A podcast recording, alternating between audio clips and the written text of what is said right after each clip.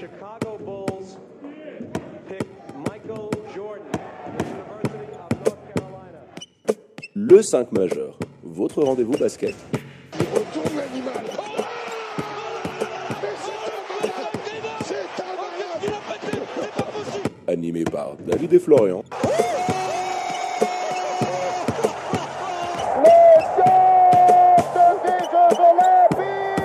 Vendredis à partir de 21h sur Radio Tonique. Bonsoir, buonasera, guten Abend, bienvenue dans le 5 majeur, votre rendez-vous basket en direct sur Radio Tonique. Le 5 majeur, l'émission qui dit tout haut ce que le monde du basket pense tout bas et que vous pouvez suivre sur radiotonique.ch, l'application officielle de la radio, mais aussi sur vos box internet et en podcast. Dès la fin de l'émission, David Omanette ce soir pour animer votre show basket préféré en compagnie de votre expert Florian, délocalisé actuellement sur le continent asiatique et à qui on souhaite encore une fois un très joyeux anniversaire. Bonsoir Flo. Salut les amis, salut David, merci beaucoup. Et puis euh, ouais, sur le continent asiatique, j'ai essayé de trouver un joueur, mais j'y suis pas arrivé. Alors euh, il n'y aura pas de petite anecdote. euh. T'es où actuellement. Dino T'es du côté de la Thaïlande, c'est ça? Chiang Mai, voilà, dans le nord de la Thaïlande. Euh, je suis d'ailleurs euh, allé, allé casser le record là. Tu sais ces machines où t'as des ballons, euh, le panier qui bouge et tout là. T'as cassé le record. casser le record. J'ai fait une petite vidéo. Je la mettrai sur, je la mettrai sur les réseaux sociaux. Oh, c'est beau, la petite vidéo qui fait suite hier à, à la petite vidéo surprise que je vous ai que je vous ai concoctée, que je vous invite à regarder euh, sur les petits bloopers du- du- d'une petite vidéo qu'on devait faire pour le compte de la radio. Donc voilà, encore joyeux, exacting, exactement, le making of. Donc joyeux anniversaire encore à toi. Eh bien, écoutez, chers auditeurs, chères auditrices, euh, on débutera ce 5 majeur de la semaine par euh, votre traditionnelle page Swiss Basketball. Un peu chamboulée ce week-end, car la LNA a laissé place euh, à la Patrick Bowman Cup et ses huitièmes de finale. On poursuivra l'émission, bien entendu, par votre incontournable page. Welcome to the NBA. Avec nos deux invités de marque du soir, on débriefera pour vous la semaine écoulée outre-Atlantique. Pour finir cette émission par l'overtime du 5 majeur avec les petites infos what the fuck de la semaine et le plus qu'attendu quiz du 5 majeur concocté cette fois-ci par Bibi. N'hésitez pas au cours de l'émission à interagir avec nous via les réseaux sociaux Facebook, Twitter, Instagram, at le 5 majeur Tout en lettres. pour nous donner vos avis, poser vos questions euh, à Florian, à nos invités du soir tout au long de l'émission. Écoute, on ouvre notre traditionnelle page euh, Swiss Basket avec ses huitièmes de finale de Swiss Cup et on va débuter par le déplacement victorieux de nos, Lions de Genève dimanche dernier chez le petit pousset de la compétition, euh, les Valaisans de Colombay, pensionnaires de Première Ligue nationale. Voilà, victoire facile des Lions et c'était attendu, c'est chose faite, 120 à 46. Il y avait déjà 61-28 à la mi-temps, hein, c'est là que, que ça pouvait être intéressant de voir si les Lions allaient, allaient rester pro. Et c'est le cas puisque les adversaires vont inscrire seulement 18 points dans le deuxième acte, ça fait peu. Ouais, et puis durant lequel euh, Coach j'en profite, hein, euh, a limité clairement euh, ses joueurs euh, majeurs en termes de minutes et il en a offert justement aux éléments moins utilisés habituellement, donc c'est plutôt pas mal. Tout à fait, ouais. Tout à fait, c'est notamment euh, et Hart qui en ont bien profité avec des lignes de stade bien remplies, 25 points, 9 rebonds et 2 blocs pour le Bosnien, et puis euh, 17 points, 12 rebonds pour Alex. À noter aussi les débuts de la nouvelle recrue euh, Michael Daramola, auteur de 12 points, 5 sur 8 au shoot, un bon, un bon début pour lui. Ouais, on l'avait annoncé la semaine Il, dernière. a- il a perdu euh, quelques ballons quand même, hein, il me bon. semble. J'ai pas la stat sous le nez, mais il a, il a, il a Ouais, perdu il a pas eu quelques de- petits de turnovers un peu, euh, un, un peu Bon, bêtes, mais bon, euh, c'est des débuts. Voilà, les débuts, euh, des débuts euh, assez prometteurs pour l'ancien joueur de, de Morges. Et puis bon, on va pas non plus revenir outre mesure sur cette victoire des Lions, euh, qui a été voilà plus un entraînement qu'autre chose. Donc large victoire euh, de nos Genevois qui iront défier bon cours au Chaudron pour les quarts de finale. Euh, ce sera le week-end du 11 et du 12 janvier. On enchaîne Flo avec la même, euh, oui dis-moi c'est- la même, c'est- c'est la même euh, affiche que l'an dernier, me semble au même stade.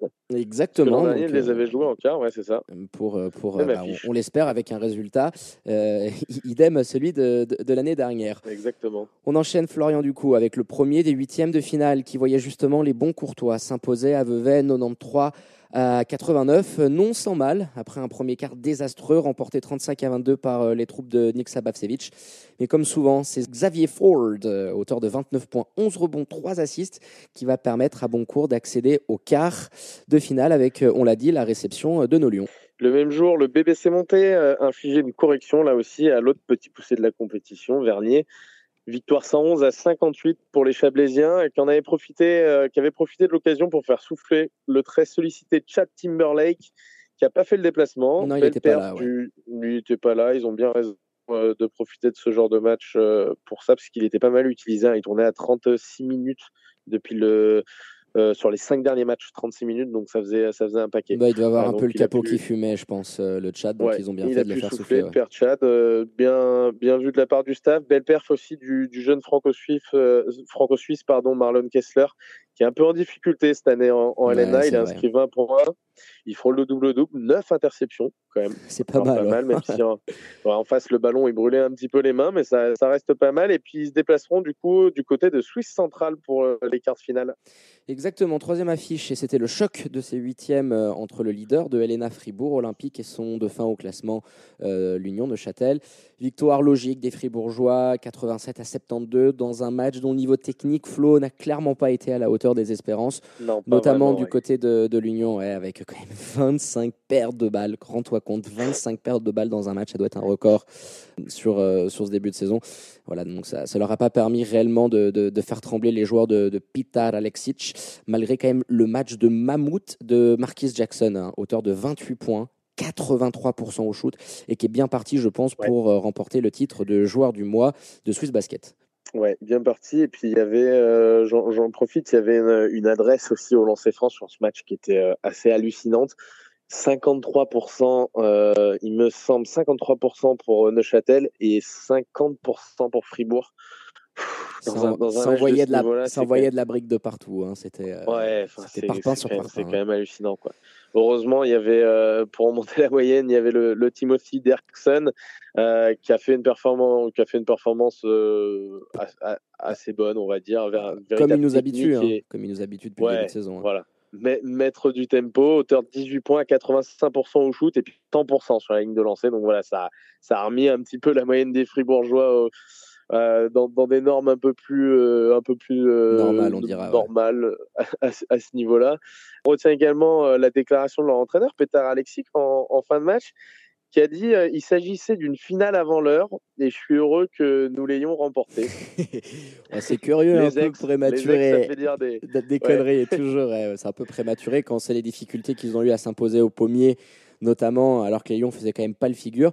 Mais bon, on va mettre ça, comme tu disais, sur le compte de l'émotionnel euh, pour celui qui s'est révélé quand même en tant que coach du côté de, de Neuchâtel. On n'oublie jamais ses premiers amours. Du côté des Fribourgeois, ils iront à Bâle pour y affronter Star Wings au prochain tour.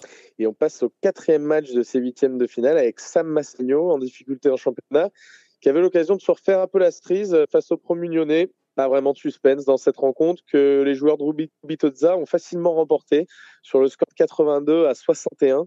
Malgré le bon début de match des Lyonnais, euh, de- derrière de seulement 5 points à la pause, ils font une bonne première mi-temps, mais comme souvent, dans le deuxième axe, les, les joueurs de- d'Alain Attala, ils ont pris un petit peu l'eau.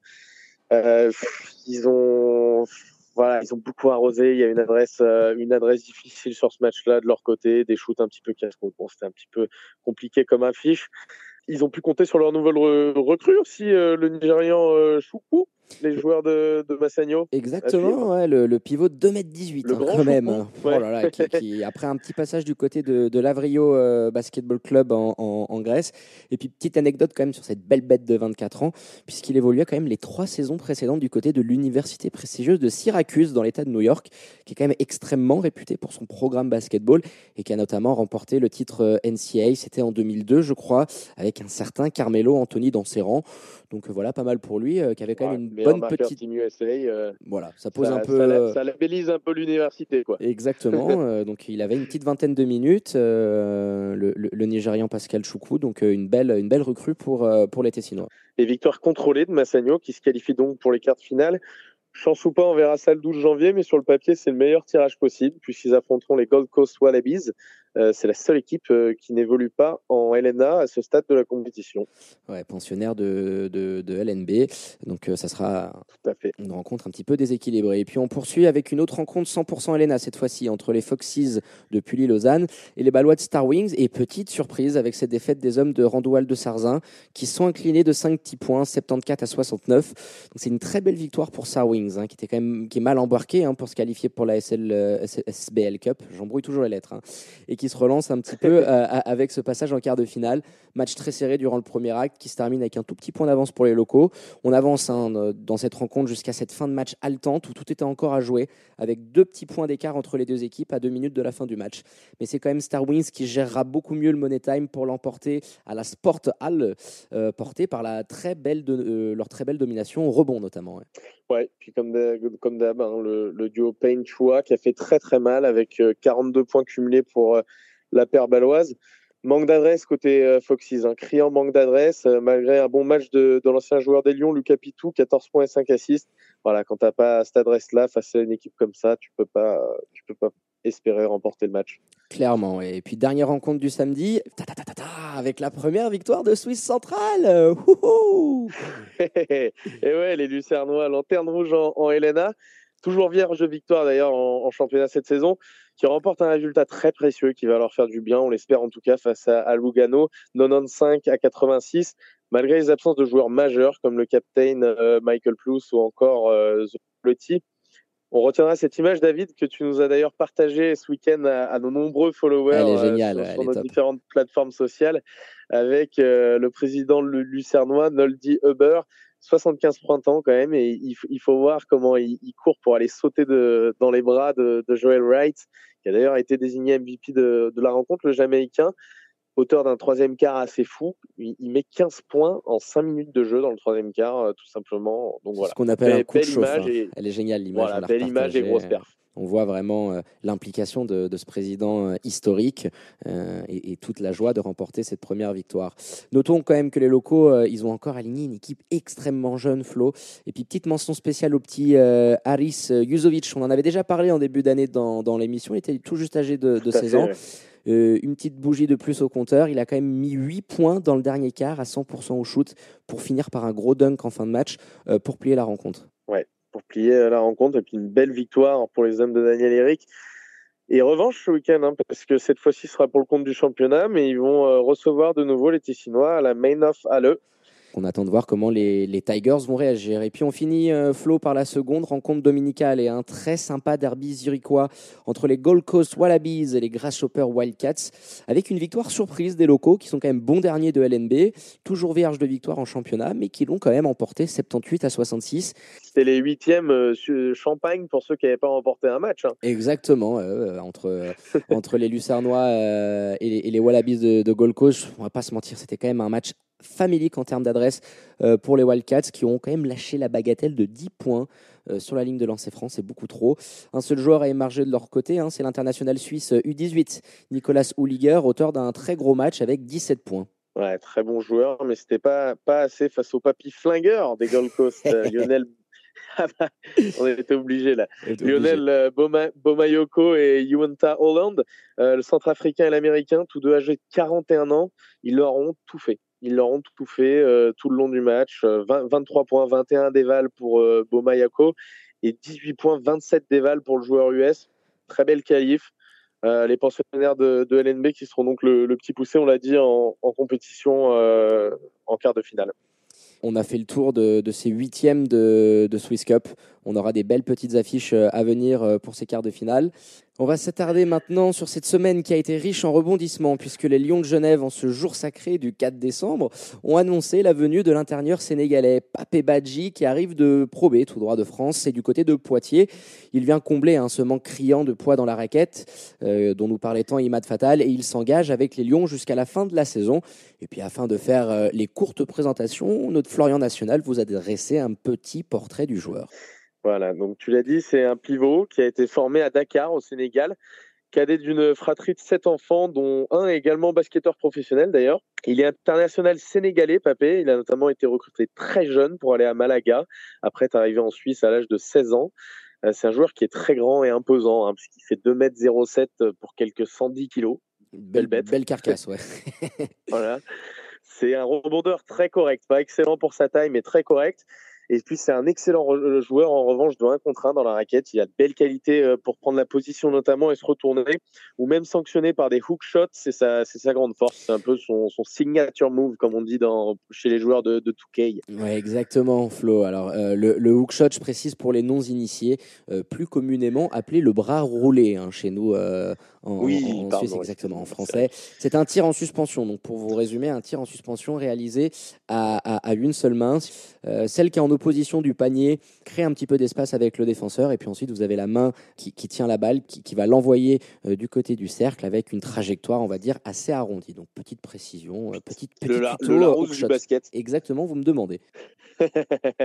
Donc intéressant de noter aussi que pour un droitier, il est très à l'aise avec sa main gauche. Ça en fait quelqu'un de difficile à défendre sans, sans, aide, sans aide des joueurs extérieurs ou du, ou du poste 4. Quand on connaît la, la force des Lions, la force de frappe qu'ils ont à trois points, ce sera pas négligeable. C'est ouais. un joueur qui est intelligent, qui peut ressortir facilement. Donc, euh, s'il y a des aides, ça peut être, ça peut être très intéressant. Il peut jouer aussi poste 4, mais vu le nombre de stretch four que, que les Lions possèdent, je pense que c'est pas dit qu'on l'y voit souvent. Non, non, c'est, ça sera très limite. Et puis le, le, petit stretch four pour, pour préciser. Donc, c'est souvent, euh, on parle de stretch four, c'est-à-dire c'est, c'est le pivot, euh, le, le, joueur entre 4 et 5, si vous voulez. On l'appelle souvent le joueur 4 et demi. C'est Samir. Exactement. Ou même Arnaud Couture, hein, que je considère un, un, un, stretch fort par moment. Ouais, c'est ce, ce, ce joueur dans la raquette qui est capable euh, de ressortir extérieur, de pouvoir dégainer à, à 3 points. Euh, donc avec le nombre de solutions qu'on a dans la raquette, on pense, et c'est même probablement sûr, qu'on qu le verra jouer essentiellement poste 5. Voilà, puis c'est là qu'on a besoin de lui. Alors c'est un bon intimidateur de cercle pour les attaques adverses, ne serait-ce déjà que par son envergure, mais aussi puisqu'il est très mobile malgré sa, sa grande taille. C'est un joueur rapide qui est intéressant aussi dans les transitions. Et par-dessus tout, enfin, c'est un redoutable poseur d'écran. Alléluia. Euh, on en... non, mais on l'avait assez répété depuis le début de la saison, c'était le, le, problème euh, du côté des Lions. Et je me suis d'ailleurs rapproché d'un journaliste belge, euh, championnat dans lequel il a évolué pendant deux, deux saisons, qui m'a donné cette stat. Croustillante, euh, elle est pas mal. Ouais, ouais lorsqu'il évoluait du, du côté du Plapéine, notre ami Papé, c'était le meilleur dans ce qu'on appelle le screen assist, avec 3,8 euh, screen assist par match, c'est colossal. Alors, screen assist, puisque bah c'est toi le, je, le Larousse. Je vais continuer, laisse... exactement. Le Larousse continue, troisième définition de la journée. Alors, le, le, le, screen assist, comme la traduction le dit, donc c'est les, les, les assists par, euh, par écran. Donc, tout simplement, on calcule quand, un big guy, hein, quand un pivot vient poser un écran sur un joueur et que suite à cette pose d'écran, l'espace libéré permet au porteur de balle de prendre un shoot très rapidement avec l'espace ouvert, on appelle ça une screen assist. Donc c'est vraiment une statistique qui permet d'avoir une réelle estimation de l'impact d'un joueur dans sa pose d'écran. Donc quand tu te rends compte 3,8 screen assist par match, ça veut dire qu'il y a à peu près 4 paniers en moyenne hein, euh, par rencontre euh, lors de son passage au Belgique, euh, qui, qui était provoqué par l'espace qu'il pouvait libérer euh, lors de ses pauses d'écran. Donc ça démontre vraiment euh, l'envergure de, de, de la bête et le Ah fait bah oui, qu'il va, qu'il va faire énormément de bien quand tu imagines des Toute proportion gardée, toute proportion gardée, par exemple, Rudy Gobert, c'est 3,4 screen assists par match en NBA. le meilleur, c'est le meilleur. C'est le meilleur. Donc ça, bon, après c'était euh, le, non, non, championnat du plat pays hein. comme tu le disais, Euh, mais, mais Voilà. oui, Non, ça, mais ça en dit long sur le fait qu'il va, ça va rester va faire du bien. intéressant, Elena, attention. hein. Ah, il va Attention. faire beaucoup Alors, de bien. il- on, on le connaissait déjà un peu, hein, puisqu'il avait déjà évolué dans, dans notre championnat du côté de Neu- Neuchâtel et Massagno notamment. Si j'ai un petit bémol à mettre, ça va être, euh, ça va être peut-être sa, sa condition physique. Il sort d'une blessure, on va en parler avec lui. On va en parler avec lui tout de suite. Il a tendance à, à avoir quelques petits pépins physiques et puis un petit manque de concentration de, de temps en temps en, en défense. Ça, je, je la tiens de d'Arnaud Marius euh, qui avait euh, qui avait été notre invité, l'ancien euh, manager de, général de Et directeur de- sportif de Gravelines Dunkerque.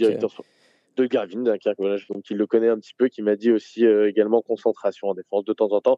Mais attention, ça va être euh, ça va être quelque chose, je pense, en, en Helena. Faudra voir l'utilisation qu'on en fait. hein. On, sait tous les deux que c'est un, un joueur qui est très à l'aise offensivement, ce qui veut dire forcément que les tickets vont être redistribués. Exactement. Ou alors, ou alors on va s'en servir peut-être plus pour aller gober du rebond, pour aller euh, défendre, intimider, on verra bien. On aura un premier élément de réponse euh, samedi. Tu sais s'il est qualifié ou pas? Il est qualifié. Euh, alors j'ai pu avoir le président Ah. de Lyon de Genève qui nous a donné quelques petites anecdotes aussi qu'on repartagera avec, euh, avec Papé. Il est qualifié pour ce week-end, mais comme tu le disais, très peu de minutes en France cette année. Il est un petit peu en- en- à court de forme, donc on ne sait pas vraiment s'il sera ou non sur la feuille de match et s'il rentrera sur le parquet. Mais ça ne serait que, que partie remise pour la rencontre du week-end du week-end d'après, que j'aurai d'ailleurs le, le plaisir de commenter, vu que la, pour, en Ah. direct pour Radio Tonique, exactement, petite info, vu que la voix ne sera pas disponible, ce sera votre David euh, National qui prendra le micro pour, euh, pour vous faire vibrer, et on l'espère pour les, les premiers paniers, les premiers dunks de notre papé. Merci beaucoup pour cette belle présentation de la nouvelle recrue des Lions. Et comme on ne fait pas les choses à moitié, Papé Badji a décidé de consacrer sa toute première interview au micro du 5 majeur, comme tout nouveau joueur des Lions de Genève. On a l'immense plaisir euh, de recevoir en direct la nouvelle recrue des Lions. Bonjour Papé, comment vas-tu?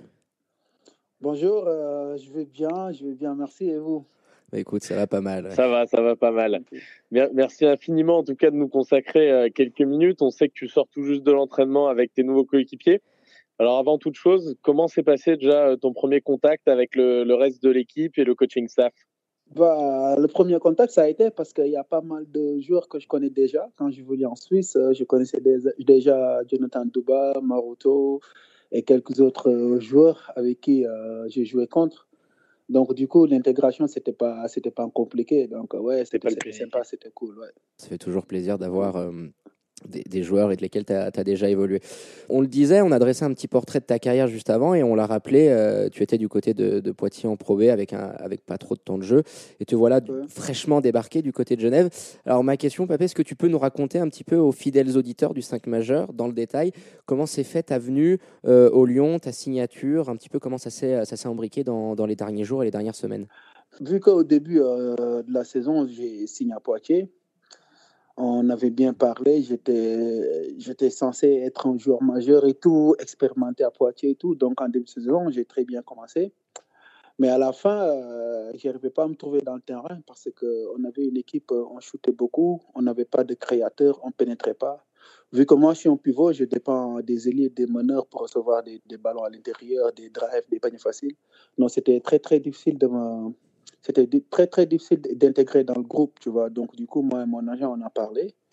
Et puis il m'a dit, euh, Pape, tu penses quoi? J'ai dit, moi, je suis pas content de l'équipe Poitiers et tout parce que j'arrive pas à me trouver, euh, mes coéquipiers n'arrivent pas à me trouver. C'était pas une excuse, mais bon, c'était très difficile de me retrouver dedans. J'ai pas mal d'expérience euh, en Europe, en Belgique, en France. Donc du coup, euh, c'était vraiment un problème euh, de, de rester là-bas. Donc mon agent a voulu me protéger. Donc il m'a dit, écoute, on vient à Genève, on va se relancer pour, euh, pour que tu te prépares pour la saison prochaine. Donc c'est pour cela que je suis atterri à Genève.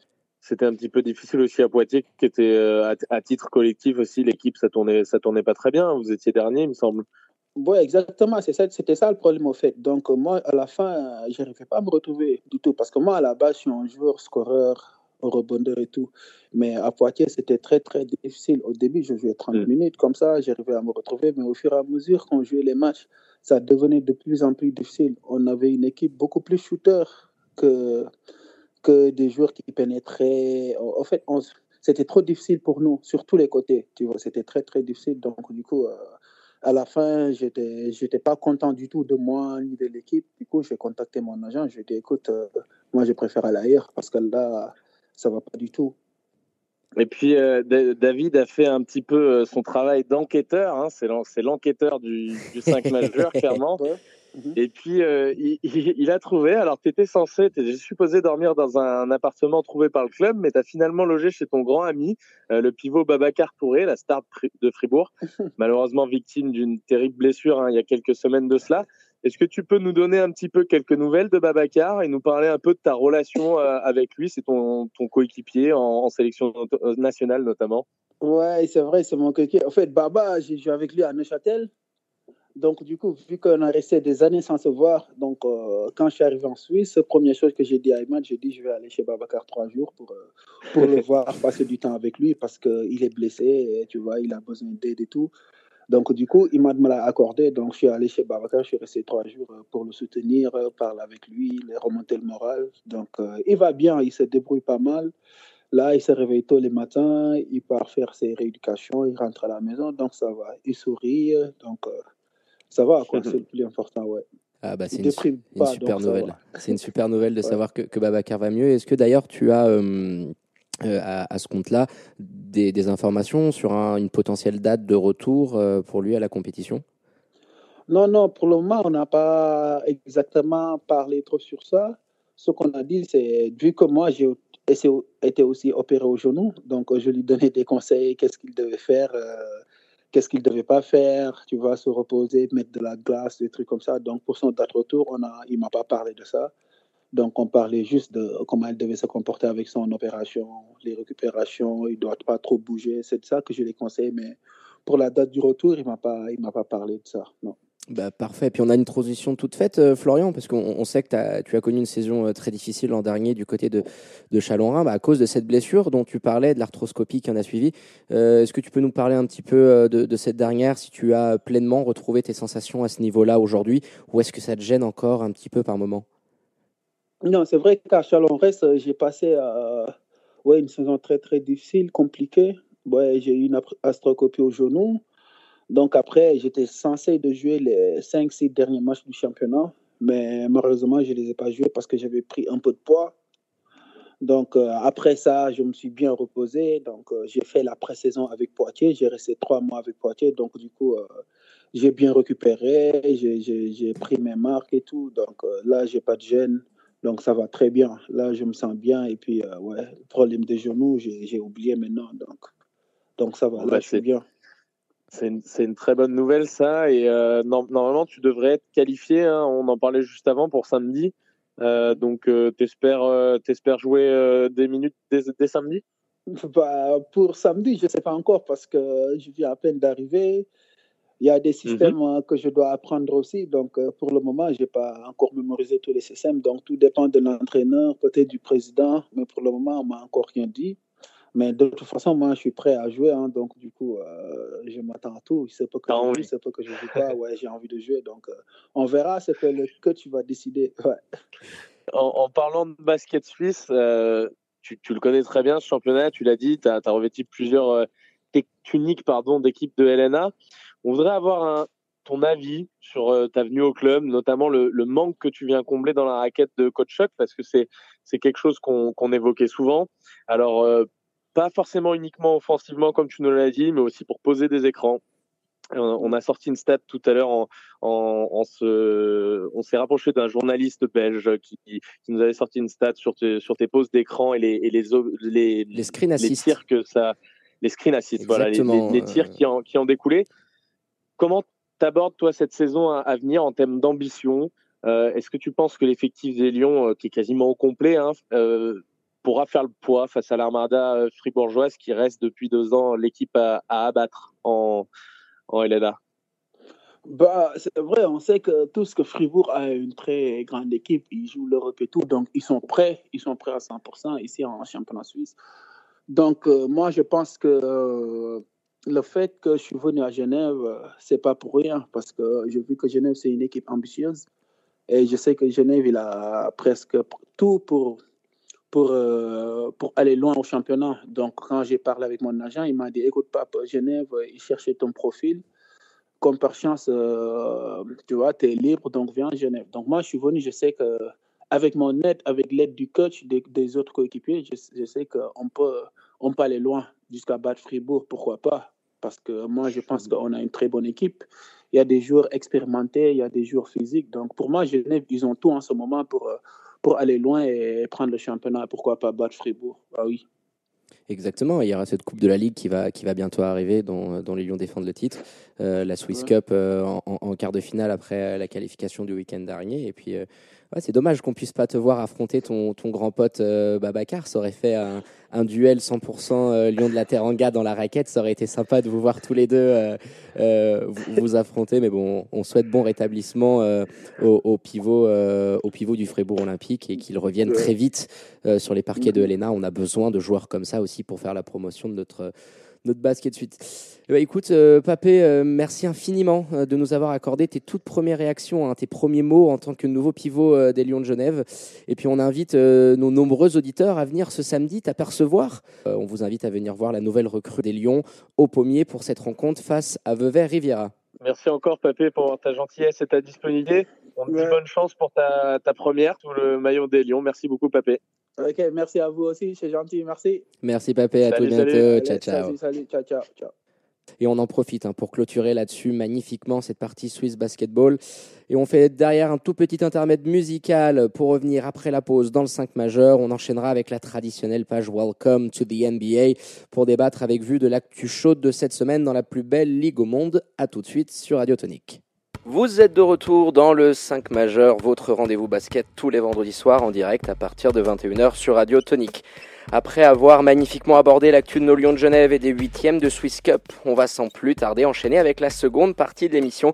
Et qui dit deuxième partie dit Welcome to the NBA. On a tout juste dépassé le quart de saison outre-Atlantique et comme chaque vendredi, on vous a concocté un petit 5 majeur de la semaine aux petits oignons. Sur notre bac courte ce soir, on va parler des Chicago Bulls et des Memphis Grizzlies. Et pour en débattre ce soir, on aura le plaisir d'avoir au bout du fil Julien et Tommy pour en parler. Sur l'aile, on abordera le début de saison un petit peu compliqué du Utah Jazz. Euh, été très animé euh, du côté des lacs salés, adaptation plus que moyenne de Mike Conley, manque de poste 4. On reviendra sur tout ça avec nos invités de la soirée. Sur le poste 4, on commentera les premiers trophées du mois qui ont été décernés par la Ligue et cette première historique avec euh, deux Européens sur le trône dans chaque conférence. Et pour finir, le 5 majeur de cette émission, on reviendra sur le choc de la veille entre les Raptors et les Rockets avec pas mal de points de débat. Bien entendu, on vous garde toujours le meilleur pour la fin, l'overtime du 5 majeur avec cette semaine le traditionnel quiz concocté par mes soins où on verra Tommy et Julien s'entre-déchirer. Sans plus tarder, messieurs, on va attaquer par la ligne arrière du 5 majeur de la semaine. On a le grand, que dis-je, l'immense honneur de recevoir ce soir pour parler de l'actu des Bulls de Chicago et des Memphis Grizzlies, deux spécialistes en la matière. On commence à l'Est euh, avec Julien. Bonsoir Julien, tu nous gratifies de ta présence ici ce soir pour le compte de la communauté Twitter Bulls France qu'on vous invite à suivre, at BullsFR. Bonsoir Jules. Bonjour les gars, je suis content d'être là, ça fait plaisir. Merci pour l'invitation. Bah oui, merci à toi d'avoir répondu présent. Et on passe à l'ouest. Quant à toi, Jimmy, tu es euh, le gestionnaire hein, du compte Twitter euh, euh, GrizzliesFR qu'on vous invite à suivre également. Comment, euh, comment tu te sens? Prêt pour l'émission? Ah, bonsoir à tous, merci de l'invitation, je suis content d'être là, ça va bien se passer. Il n'y a pas de raison.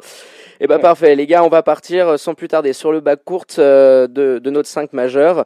On va parler hein, lors d'une interview croisée, nos auditeurs en ont l'habitude, euh, de vos franchises respectives. On va un petit peu commencer par le, début de saison, ce qui s'est passé un petit peu pendant la free agency et les objectifs euh, que, vous dressez pour vos équipes préférées. On va commencer euh, avec toi, Julien. Du coup, elle était le plus près de l'Europe avec, les Chicago Bulls. Bon, un, été pas non plus des plus, agités. Qu'est-ce que toi tu espères pour cette saison à venir pour les joueurs de Jim Boylan? Alors, initialement, j'étais très content de la Free Agency. On partait d'une saison à 22 victoires, on espérait mieux. Alors, on a recruté euh, Satoransky, très bon joueur euh, au poste 1 des, Wizards, aussi Tadeusz Young. Et euh, on semblait combler un peu les vides qu'il y avait euh, l'année dernière. Et euh, c'était clairement attendu. Le front office et les fans voulaient les playoffs. Alors, je sais pas. Ça a l'air un petit peu présomptueux quand même de se dire qu'on attend les playoffs après avoir gagné 22, 22 petites victoires l'année dernière, non Tu penses pas? Exactement, bien sûr, mais quand on est dans une, euh, on n'est pas à l'ouest comme euh, mon ami Tommy, on est à, l'est, et c'est vrai que à l'est, la huitième place, elle est toujours un peu accessible. Ça ne veut pas dire qu'on était sûr de l'avoir, mais c'est ce qu'on visait en tout cas initialement avant le début de saison. Maintenant, c'est sûr que après euh, ce début de saison sera encore plus présomptueux de penser qu'on peut y être, mais c'est notre but initial en tout cas. Puis quand on voit le, le bilan du Magic, qui est actuellement l'équipe euh, qui est huitième à l'ouest, euh, à l'est, pardon, euh, c'est sûr qu'on Mhm. qu'on partira probablement sur un sur un bilan en dessous des 50% pour se qualifier.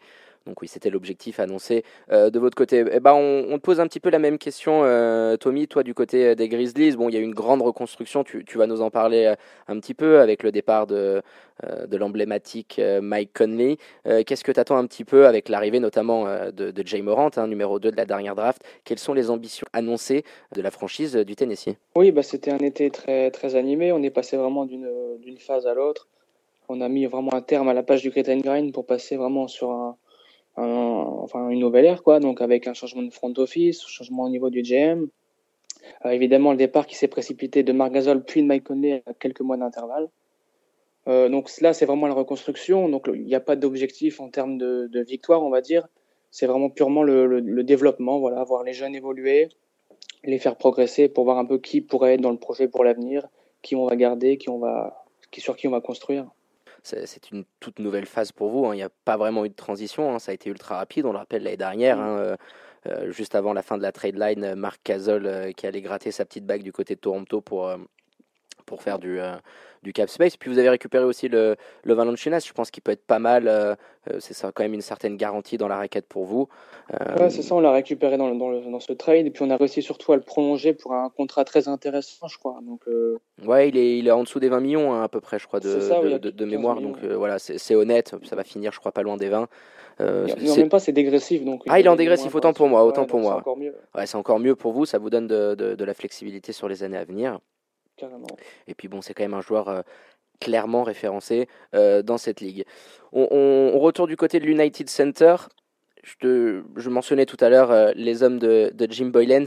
C'est une mm -hmm. question assez épineuse cette année, très décriée. Alors, on, on avoue ici, hein, que ce soit Florian ou moi-même, on n'est pas très fan de Jim Boylan. Alors après, mea culpa, hein, moi j'étais pas fan non plus de Monty Williams en début de saison, et puis j'ai dû faire mon mea culpa plus d'une fois à cette antenne sous la pression de Florian devant ses, ses bons résultats dans l'Arizona quoi qu'il en soit, Jim Boylan, on a tous cette image euh, de cette euh, magnifique victoire euh, des Bulls hein. C'était contre l'Arnett, c'est ça, hein, il me semble Ouais, exactement. Avec le shoot de l'interception dans les dernières minutes, euh, la récupération de Lavine. On va oublier le marché euh, sur, sur le shoot. Et, et, et, et, ce shoot à la, à la dernière seconde, quasiment au buzzer. Et puis euh, voilà, tous les joueurs qui viennent fêter ensuite avec euh, Zach Levine et Jim Boylan complètement délaissé. Voilà, aucun joueur euh, n'a partagé la victoire, aucune effusion de joie avec le coach. Ça en disait long, je pense, sur le marasme qui règne. Toi, voilà, qui, euh, qui fait partie du compte Twitter Bulls France, vous suivez la franchise comme, comme personne. Tu dois avoir un peu plus d'infos que nous. Qu'est-ce que tu penses sur ce mal-être et sur la situation actuelle de Jim Boylan du côté de Chicago? Je vais tout d'abord revenir sur la vidéo dont on... Ouais, vas-y, c'est sympa pour nos auditeurs, ouais, c'est cool. Euh, je pense qu'en fait, cette vidéo, donc, elle montrait, après la victoire euh, au, buzzer, enfin, au, buzzer, au game winner de la Vigne, qu'on aurait délaissé euh, Jim Boylan. Je pense tout simplement que c'était un moment d'euphorie où ça arrive parfois, on ne fait pas attention. Alors, le coach a été mis de côté. Je pense que c'est juste une vidéo qui a monté, monté, monté en popularité parce qu'on sait très bien que Jim Boylan ne tient pas très bien le vestiaire. Mais en soi, la vidéo n'est pas vraiment vu à son, à son juste niveau, en fait. Malgré ouais, tout. Il y a aussi de ça, c'est sûr. Malgré tout, euh, je pense que, comme vous, euh, les Bulls partagent un peu euh, la vie, que euh, Jim Boylan, c'est pas vraiment l'homme de la situation. On était content l'année dernière quand il a remplacé Fred Hoiberg. Maintenant, Jim Boylan, il a montré un peu ses limites.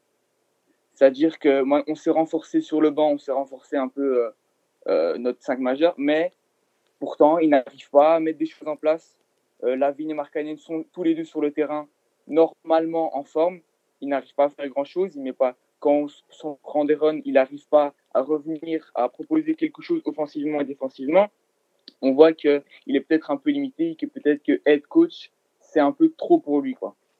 Ouais, je pense que la, la barrière est un peu trop longue. On a vu qu'il y, voilà, y a certains moments. Alors, moi, la seule chose que je donne à son crédit, c'est la gestion du, du, petit Kobe White. Je pense que c'est dans, dans, vos jeunes un des éléments les plus talentueux. Il arrive à, à, le garder en sortie de banc. Je pense que ça contrôle un petit peu sa foule. À part ça, on, on a du mal et Florian s'exaspérait également énormément là-dessus. Sur les minutes, les gestions des minutes de, de, de, coach Boylan, où à un moment donné, il a des joueurs qui arrivent à, à, à, prendre un petit peu feu. On a le souvenir à un moment de, de Zach Lavid ou de Mark Cannon, et, et de manière assez incompréhensible, pouf, il les sort tout de suite dans la foulée. Euh, donc je pense que c'est quelque chose qui a dû un, petit peu vous rendre fou aussi euh, du côté des, des, Bulls hein, et, de la communauté Twitter, euh, cette gestion des minutes assez cataclysmique par moment du coach. Les rotations, c'est en effet ce qui revient le plus souvent, c'est-à-dire qu'il peut avoir des rotations un peu qui changent déjà de match en match. C'est jamais vraiment très défini. Et comme tu dis, c'est déjà arrivé qu'un joueur prenne feu. C'est souvent la vigne, parfois même Wendell Carter, il fait quelque chose de bien et juste après, il va sur le banc. Ou alors, par exemple, il met un joueur sur le banc et deux minutes plus tard, on ne sait pas pourquoi, il le remet en jeu. Des rotations un peu, un peu loufoques, mais euh, on voit quand même, à son crédit, euh, pour lui, lui, donner un peu quelque chose de positif, que de match en match, commence un peu, un peu mieux à définir tout ça, mais ça reste un peu. Euh, un peu vague. Clairement. Bah écoute, on, on, repasse du côté euh, de la FedEx Arena, exactement. J'avais perdu le nom. Le FedEx Forum. Euh, Forum, pardon, excuse-moi.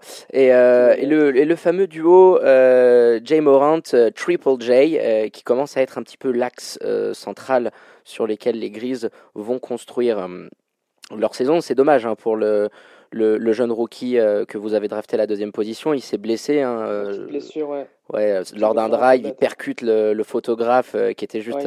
Ouais, avec les genoux dans le dos. Genoux dans le dos, on sent. Il a rejoué encore un ou deux matchs, je crois, derrière, puis après, il a commencé à avoir des spasmes c'est ça, il a, rejoué le lendemain ou deux jours après, puis ensuite il a été mis euh, sur le côté pour repos parce que ça n'allait vraiment pas. Donc, euh, ouais, donc il sera absent. Plus euh, précaution que... Oui, exactement. Ouais, donc il sera absent quelques, quelques semaines. comment toi tu, tu envisages l'avenir avec ces, ces deux high prospects? On attendait peut-être un petit peu plus de Triple J sur ce début de saison Bon, après, euh, il est dans son année de, sophomore, on a encore beaucoup de temps, hein, il y a un énorme potentiel avec lui. Mm. Comment tu vois ces taxes euh, poste 1, poste 4 et qu'est-ce qui pourrait éventuellement venir se greffer autour? Bah, De notre côté, on est très positif. Déjà, l'arrivée de Jamorant, je m'attendais à ce que bah, un rookie, d'autant plus un meneur de jeu, ça met un petit peu de temps d'adaptation souvent dans la ligue. Et lui, euh, enfin, directement, il est rentré directement de, dedans. Ses premiers matchs ont été très intéressants. Et puis, enfin, il, est, il est déjà presque dominant. C'est lui qui mène cette équipe euh, de la tête et des épaules. Donc euh, gros potentiel, très prometteur. Donc on a beaucoup de euh, d'espoir en lui. concernant Jaren Jackson, là par contre, il fait une saison un petit peu en deçà des attentes, c'est-à-dire qu'après sa première saison rookie, enfin marquée par sa, sa blessure, qui avait été très prometteuse, on s'attendait vraiment à ce qu'il step up d'autant plus avec les départs de Gasol. Exactement, ça lui libère de la place hein, dans la raquette. voilà, qui, qui s'affirme dans la raquette.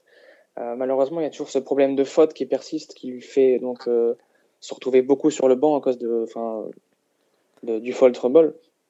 Et donc, malheureusement, il s'exprime pas euh, à plein niveau. après, j'ai aussi quelques doutes quant, à son utilisation, c'est-à-dire que c'est un joueur qui aime bien avoir la balle et aussi enfin, jouer des post-up sous le panier. C'est des phases qu'on voit pas forcément beaucoup et le lien entre les deux, entre Jamorant et Jackson, ne saute pas aux yeux pour l'instant même s'ils sont super complices en dehors du terrain, sur le terrain, c'est pas encore une relation parfaite. Euh, mais enfin voilà, on voit quand même les instincts, les instincts défensifs pardon, sont toujours là. Euh, et puis il peut, enfin il y a des matchs où il peut prendre feu. On le voit beaucoup plus shooter à trois points cette année. Je crois qu'il a doublé son volume de tir de loin. Euh, enfin de, par ouais, il s'écarte beaucoup, c'est la tendance hein, de ces big guys qui savent shooter. Towns l'avait fait aussi à un moment, mais, mais pour revenir sur, sur le triple J, L'année dernière, il faut aussi prendre en compte qu'il y avait encore, euh, il y avait encore le, le, Mikey à la main, un joueur quand même avec une certaine idée de jeu et qui a toujours joué avec des pivots capables, qui sait installer un, un tempo euh, et mettre en position ton, ton big guy.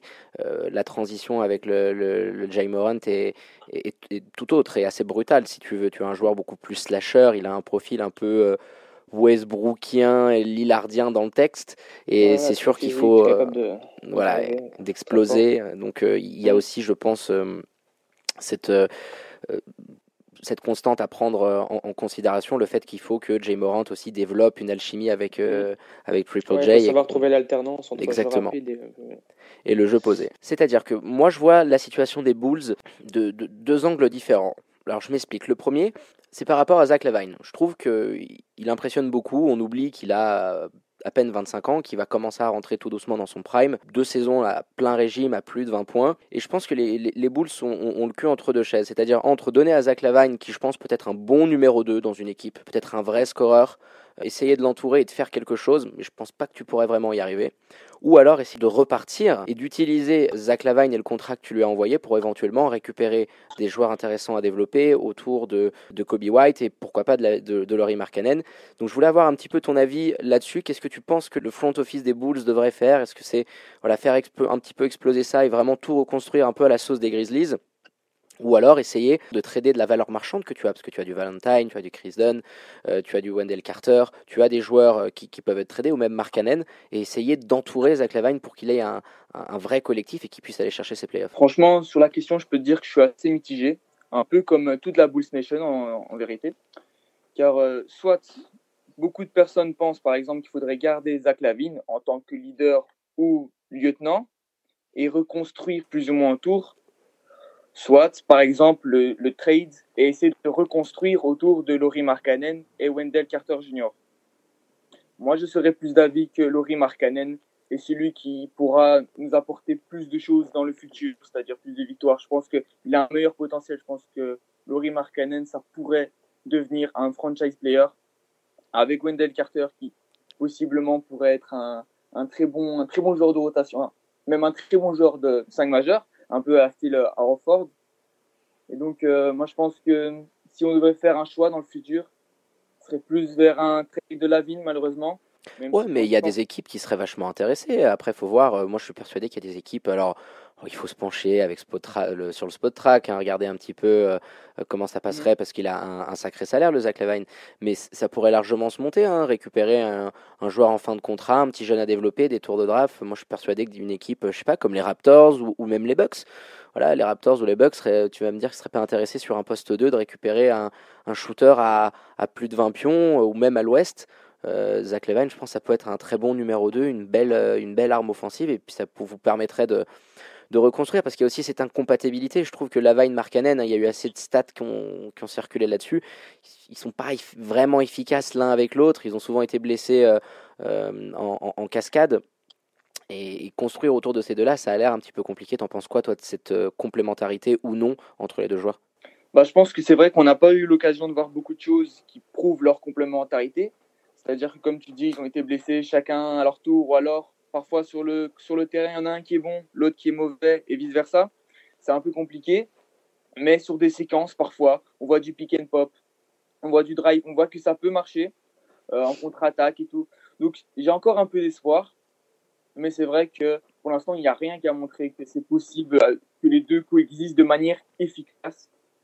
Euh, maintenant, pour revenir à ce que tu m'as dit par rapport à la vigne, certes, moi, j'envisage bien sûr un trade pour Zach Lavine, mais contre quoi? Parce que moi, personnellement, comme je vois les choses, la reconstruction, elle est déjà bien entamée. Et est-ce que j'ai encore envie d'avoir du pic, du pic, du pic et attendre encore plusieurs années alors qu'on a Wendell Carter, Laurie Markkanen, Zach Lavine, même s'il commence à avoir quelques années dans la ligue, il, il a 24 ans, il va verser 25. Ouais, c'est ça, il est encore tout jeune, il est de, de 95, donc c'est. Euh, Exactement. On peut le dire maintenant, parce qu'on a aussi un belge, donc il, il est né en 95. Tous qui ont tous du talent, ouais, voilà, ils ont tous du talent. Et donc, moi, je, je, vois mal, en fait, trader euh, Zach pour d'autres pics. Ou faudrait vraiment qu'on me propose vraiment quelque chose d'alléchant. Parce que Lavine, même si je sais que au final, son plafond, je vois pas plus loin qu'un lieutenant, bah, je vois pas. En, en, pour l'instant, c'est notre, vraiment notre scoreur. Et je vois pas ce qu'on pourrait nous offrir de plus pour l'instant. Bah écoute, euh, parfaite réponse euh, qui viendra euh, combler tous les, tous les fans des, des, Bulls qui nous suivent. Et puis on, on en a d'ailleurs un euh, qui nous a, qui, qui a posé euh, une petite question. C'est Easyland qui, qui te demande, euh, Julien, si tu as une astuce pour ne pas péter un plomb à chaque match. ah, dédicace, d'ailleurs c'est un, un, bon ami. bah, en, en fait, euh, t'as pas le choix, tu dois péter un plomb à chaque match, c'est tout simplement ça. Oh les gars, les gars, les gars, les gars, les gars, les gars, je me permets, et ça c'est mon Florian qui est là, alerte Vosgebombe. On n'a pas de, de, de, petit générique, il va falloir qu'on en, qu'on en prévoit un. Hein. Alerte Vosgebombe, bon, vous pouvez s'en douter. C'est du côté de la Big Apple de New York. David Fisdale est renvoyé. C'était annoncé il y a une ah, petite minute. Un ancien de, de son. ancien, tu l'as connu, hein, tu t'es régalé avec. Hein. Est-ce que ça va changer la question? Est-ce que ça change fondamentalement quelque chose du côté de New York? On verra. Plus profond que ça. Ouais. ouais. je pense que le mal, le, le verre est beaucoup plus profond dans, dans la Big Apple qu'on le pense. Mais voilà, petite Vosge bombe. Donc t'as coupé, hein, t'étais en train de donner deux trois petits conseils sur comment pas péter un câble jus devant un match des boules cette saison. Ah ouais, mais en fait, je disais qu'il n'y a pas vraiment d'astuce. Il faut péter des câbles. C'est le seul moyen pour rester en vie, pour sentir que on est encore en Il n'y a pas de solution miracle en vérité. Et j'espère une autre Vosge bombe qui dirait que Jim Boylan est viré, ce serait bien aussi. Putain, deux Vosge bombes dans la même émission, les gars, calmez-vous là, parce que sinon là, on, va, on, va, vous inviter toutes les semaines. Attendez, on prend, on prend. On, on va passer du côté du Tennessee. Un petit peu une question sur l'avenir, identique. Euh, beaucoup de cap space va être débloqué dans les prochaines années pour les Grises. Je m'explique. Vous avez cette année du dead cap figures, donc pour euh, les non-initiés, euh, c'est par rapport à des, des, contrats que vous avez coupés, etc. C'était quand même 18 millions cette année, c'est pas mal. Ouais. Vous avez le Iggy et le petits Hill qui sont en fin de contrat, euh, ça va vous libérer quand même assez gros. Comment est-ce que tu penses que ton équipe doit se positionner pour les deux prochaines free agency hein? Celle de 2020 qui est plutôt moyenne et puis la grande de 2021, afin d'essayer d'attirer un gros poisson dans un marché qui fait quand même pas rêver. Hein. C'est pas un big market. Euh, Memphis, c'est pas la, la, ville qui fait non plus euh, dream tous les players. Comment mm. tu, tu, penses que ta franchise devrait se positionner pour les deux prochains, les deux prochaines free agency? C'est un peu ça le problème avec les petits marchés, notamment à Memphis. Enfin, pour enfin, se permettre d'avoir des, des, signatures de free agency, il faut lâcher les billets, il faut mettre un pactole. Et la seule fois où on a vraiment lâché un pactole, on a fait sur Chandler Parsons, on l'a payé pendant trois saisons. Donc... Pardon, tu me rappelles les 20, les 20 patates que vous aviez envoyées sur Chandler Parsons. C'est une des plus belles escroqueries de la dernière décennie, je pense quand même. Bon, après, sur sur le papier, c'était pas si mal, mais bon, c'est la santé qui a lâché, donc après, ça a malheureusement mal tourné. Mais oui, donc après, voilà, donc j'ai regardé un petit peu les noms qui avaient disponibles. 2020, comme tu dis, c'est relativement moyen, il n'y a pas forcément beaucoup de beaux noms. C'est vraiment 2021 qui, qui a plus de, de, belles cibles. Il y a Dédé Drummond en 2020, les gars. je l'aime bien, mon Dédé. À chaque fois, je la balance. Personne ne le nomme pour 2020 et je suis toujours le seul à le nommer. À on est full, mais, oui, mais oui, je te comprends. Tout le, monde, tout le monde va avoir les yeux rivés sur cette, sur cette free agency 2021. Parce qu'à Memphis, les manques qu'il va y avoir, donc on est fixé au poste de meneur, on est fixé à l'intérieur. Euh, c'est vraiment des arrières, enfin un arrière scoreur qu'il nous faudrait en potentiel en plus parce qu'on a Dylan Brooks actuellement qui est dans sa troisième saison et qui est très irrégulier. Il peut péter des matchs à 20, 25 points, mais aussi bien des matchs très où ce que là, enfin il y a rien qui rentre. Donc avoir une vraie arme, un vrai joueur scoreur. Et puis vous avez la surprise, euh, je te coupe, euh, Brandon Clark, que vous êtes allé récupérer avec ce 21e pick et qui vous pose quand même une saison de rookie. Enfin voilà, euh, il sort un peu du lot. Hein, je veux dire, euh, qui avait, aurait pu annoncer le Brandon Clark à, je crois qu'il doit être pas loin des 12 points de moyenne. Il a eu des belles petits points. Qu'est-ce que tu attends, toi, un petit peu, vu que tu l'as beaucoup plus vu de, son évolution? Bah, C'est un joueur qui est très intéressant. On savait qu'il avait des qualités athlétiques. Enfin, on avait vu, on avait lu par rapport à, la draft qu'il avait des qualités athlétiques assez intéressantes. Et moi, ce qui me surprend le plus dans son début de saison, c'est qu'il c'est aussi un joueur très intelligent. Donc, il sait se placer en défense. Il fait des choses très, enfin, il bouge bien sur le parquet. Il est toujours bien placé au bon endroit pour prendre des rebonds, pour prendre des shoots. Il a ce petit flotteur, enfin, c'est étonnant pour un intérieur d'avoir ce petit flotteur toujours à 3-4 mètres du panier qui rentre quasiment systématiquement. Donc c'est un joueur qui a un grand potentiel, même s'il a déjà 23 ans pour un rookie. Euh, mais moi j'en attends beaucoup de choses. Il peut vraiment s'affirmer à l'intérieur et former une raquette avec Jaren. Euh, plus qu'intéressante. Tiens, petite anecdote, je suis en train de me dire, parce qu'il fait partie de ces styles qu'on a pu avoir sur ces dernières années. Il y en a beaucoup euh, sur cette année de draft, hein, notamment du côté du 8, mais il y a plein de petits joueurs qui sortent du lot comme ça. Tu m'as fait penser à cette réflexion quand tu m'as dit ouais, il est, il est plus tout jeune, il a que 23 ans. Donc ce sont des joueurs qui ont fait un vrai cursus universitaire ou au moins 2-3 ans. et il y a aussi, je pense, beaucoup de jeunes joueurs qui ont un vrai potentiel et qu'on doit juste laisser un petit peu de temps. Et on est trop venu dans, voilà, avec des LeBron et euh, avec des joueurs maintenant qui à peine sortis euh, limite du lycée peuvent, peuvent venir en NBA. Je pense qu'on a un petit peu aussi sous-estimé l'apport de te former avant et le cas par exemple d'un Luka Doncic euh, qui, qui, a cartonné en Europe et du coup qui derrière surfe sur la vague. Ça fait que je pense que Brandon Clark vous a été très utile cette saison. Donc ouais, je pense qu'avec le, Triple J, ça peut, ça peut poser pas mal de problèmes dans la raquette. Alors ça, des fois, ça l'oblige à, à, jouer un petit peu poste 5. Je crois qu'il préfère jouer poste 4. Euh, il est physiquement encore pas, enfin, pas assez charpenté, on va dire. Pour, euh, jouer euh, sur. pour être 5, mais après, c'est là. S'il peut évoluer là par la suite, enfin, faire en sorte qu'il se développe à ce poste-là, ce serait que du bonus pour nous. Ouais, puis physiquement, il a la taille, hein, parce qu'il est vraiment très très grand. Je pense que c'est plus physiquement et en défense où il faudrait qu'il arrive un petit peu sur les box-out, hein, parce que de temps en temps, il a quelques petites absences au, au box-out. Le Jarrett, il a un petit peu les fils qui se touchent et il oublie de, de regarder derrière lui. Mais, euh, mais c'est sûr que le potentiel avec euh, le Brandon Clark est clairement là. Bah, écoute, on espère que vous allez, vous allez arriver à, à tirer un, un, gros poisson 2021. Puis il faut pas oublier, je veux dire, bon, vous allez faire une saison honorable parce que vous faites partie de ces équipes dans le bas de tableau qui sont pas si dégueulasses à jouer. On va, on va pas se cacher. Mais vous allez quand même euh, probablement récupérer un, un lottery pick cette année. Donc il y a une bonne cuvée de draft aussi. Ça peut être l'occasion de récupérer un Ouais, vas-y, dis-moi. Une précision quand même, c'est que ce, enfin, le pic de cette année est une fois de plus protégé, donc top 6.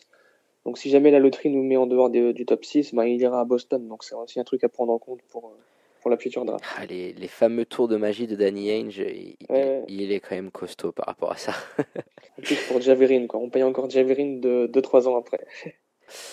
On poursuit, on continue avec, euh, avec Julien. Une petite dernière question euh, qui, qui, va un peu reprendre ce qu'on disait tout à l'heure. C'était ce trio de joueurs de développement que vous avez actuellement, Kobe, Wendell, Laurie Markkanen. Euh, est-ce que tu penses qu'à terme, ce serait peut-être nécessaire qu'un Kobe White intègre le 5 parce que tu as un T'as un bel axe de bel axe de développement avec ces mecs-là? Et puis moi, je te donne un peu mes considérations personnelles. Wendell Carter et Laurie, je sais pas si ça peut vraiment marcher les deux ensemble dans la raquette. Est-ce que l'un est prêt à prendre beaucoup de minutes derrière l'autre ou pas? Euh, Quel est ton avis un petit peu sur, euh, sur ce petit trio de jeunes que vous avez euh, du côté d'United Je pense que Kobe White, il est destiné à devenir un très bon joueur en NBA. On l'a déjà vu s'enflammer sur quelques matchs avec des, des, minutes folles où il enchaîne les trois points, où il drive, il sait un peu tout faire. Ouais, il y avait ce match où son ancien coach de North Carolina était venu le voir, je sais plus c'était contre qui, mais du coup il avait pris un coup de chaleur terrible et euh, donc ouais, c'est sûr qu'il est, il est capable d'avoir la main, d'avoir la main qui chauffe. Ouais. Un très beau match d'ailleurs avec 8-3 points euh, du rookie, ça se voit pas tous les jours ça. Et euh, ouais, je pense que Kobe White il pourrait un jour intégrer le 5 majeur, mais pour l'instant, je pense que tout fan des Bulls n'en veut pas. Pour l'instant, on le veut dans dans la seconde unit parce que ça nous arrange, car on a besoin de scoring dans le second unit parce que sinon c'est pas très bien dispatché et euh, ça nous arrange qu'ils soient en sortie de banc avec Archidiacono, avec euh, Chris Dunn, ça nous arrange en fait. Donc pour l'instant on va pas s'en plaindre, mais au fur et à mesure c'est vrai que euh, si on veut qu'il reste au boule, si on veut qu'il soit performant, il faudra qu'il intègre le 5 majeur à défaut de Thomas Satoranski sûrement ou de Zach Lavine puisqu'en final on voit que c'est plus un 2 qu'un 1. En tout cas, il était vu comme un 1. Nous, quand on le voit jouer à Chicago, c'est plus un 2. C'est un peu le problème avec Zach Lavine, c'est qui choisir entre Kobe White et, et notre meilleur joueur au final. Ouais, c'est un problème euh, assez, euh, assez compliqué. Mais tu penses du coup que le Kobe White, il pourrait être dans la course pour euh, le titre du, du, Rookie of the Year? Parce qu'on on rappelle que du côté de Grizzlies FR, on s'était engagé, si Jay Moran n'était pas euh, rookie de l'année, à rendre visite à, à, vélo à tous les CMFR pour toutes les franchises qui avaient un plus mauvais bilan que nous.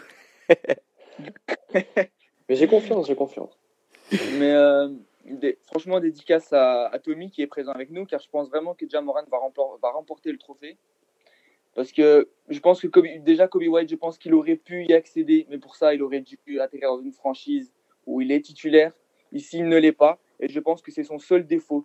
Et c'est pour ça qu'il n'est pas dans la course. Ah non, je pense qu'il sera dans la course dans les nommés. Alors moi, moi, moi j'ai clairement vu Jay dès le début. Hein. C'était juste que je voulais glisser euh, la petite anecdote de Toby qui s'était engagé à nous faire, euh, à nous faire une V5 à travers la France. Un petit tour euh, d'ECM, dommage. Bah, écoute, on a une autre question que Florian m'a fait transiter.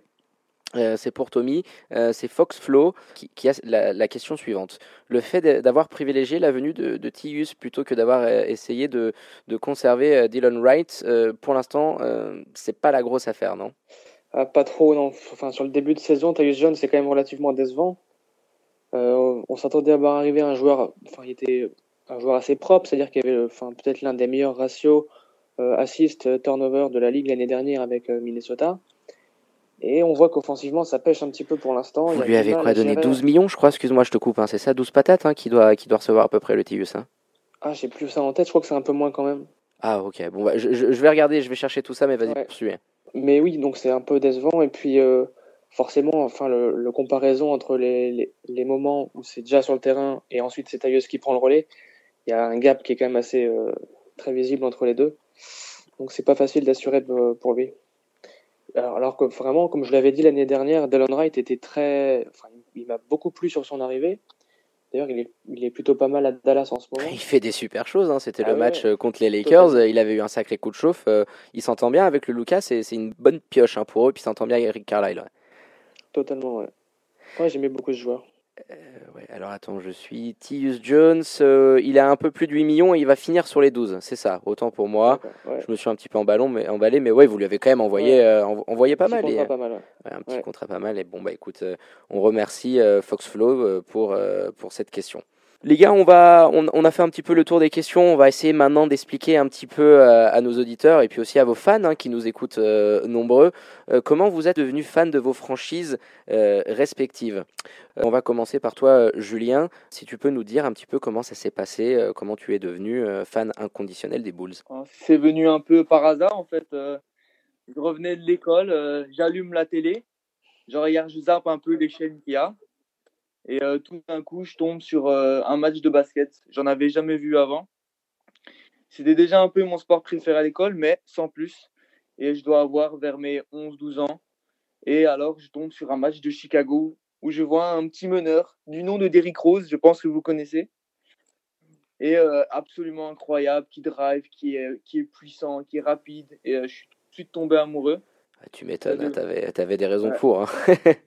Ça devait être soit fin 2010, soit début 2011. De mémoire, je pense que ça devrait être euh, Chicago contre Dallas, mais je suis pas très sûr. Mais voilà, dans ces alentours-là, et je suis tout de suite devenu accro. Et euh, après, euh, voilà, ça m'a jamais, ça m'a jamais lassé. C'est un magnifique sport et, les Bulls, c'est la meilleure franchise. Voilà. Très belle déclaration d'amour. On, on va espérer que, évidemment. que Tommy nous, nous puisse en faire euh, une aussi belle. Tu peux nous dire un petit peu comment s'est passé de ton côté, euh, ton, ton amour pour la franchise du Tennessee? Parce que je, je t'avoue que je connais pas beaucoup de fans des, des Grises. Ouais, totalement. Bah, Comme Julien, c'est un peu par hasard aussi, comme, enfin, comme beaucoup, j'imagine. Euh, j'ai toujours été plus orienté foot à la base. Alors, euh, est-ce que tu peux nous dire quelle équipe tu supportes, s'il te plaît, en foot? Le FC Nantes. Ah, C'est bien, eh, on, on a que des. euh, pour la Le glorieux passé et puis un peu glorieux passé, non, mais la dernière fois, on avait un, un fan des Girondins de Bordeaux. C'est rare d'avoir. De, Ah. Pas tous suivent, euh, pas tous les, les membres de la communauté euh, NBA FR euh, suivent le foot. Mais écoute, euh, pour ma part, on a, on a un monégasque et un lyonnais aussi dans la bande. Donc, euh, ouais. belle petite saison pour toi. Petit aparté, on fait un petit coucou à l'équipe de Cop Football, hein, l'émission, euh, l'émission 100% foot que vous retrouvez les lundis soirs sur Radio Tonic. Vas-y, je te laisse poursuivre. Ouais, donc moi j'étais donc plus football et donc je connaissais rien du tout vraiment à l'NBA. Et quand j'ai petit, j'étais petit, c'est par rapport aux jeux vidéo, on m'en a offert un. J'ai commencé à m'y mettre un petit peu. Il fallait choisir une équipe pour faire une carrière là. Euh, un peu par hasard, je tombe sur Memphis, je commence à jouer avec eux, je fais des matchs. Et puis je laisse un peu tomber. Et puis quelques années plus tard, je me dis tiens si je m'intéressais un peu à l'NBA. Euh, Donc je me branche forcément sur un match des Grizzlies vu que j'avais l'habitude de jouer avec eux. Puis en pleine nuit, on regarde un match, un deuxième, un troisième, puis on commence vraiment à kiffer ça. On se, ouais, fil- on, on se prend à la, de- à la et dose, voilà. ouais, on devient vite addict. Et de fil en aiguille, voilà. Et puis dix ans après, maintenant, on est à, à fond dedans, quoi.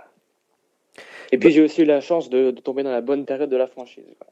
Ouais, t'as eu le fameux Grit and. Grind, ça devait, être, Ouais. ça devait être quand même kiffant à regarder. euh, cette Ah, a série face aux Spurs, c'était quelque chose. Ah, totalement, ouais. On a bien vibré. Euh, merci pour cette belle réponse. Et puis les gars, on va compléter. Et je vais vous demander, hein, on vous euh, préalablement euh, indiqué de préparer votre petit 5 majeur all-time. On va commencer du côté des Bulls. On va avoir des noms, euh, des noms euh, résonnants et de, de, haute, de haute volée, on n'en doute pas.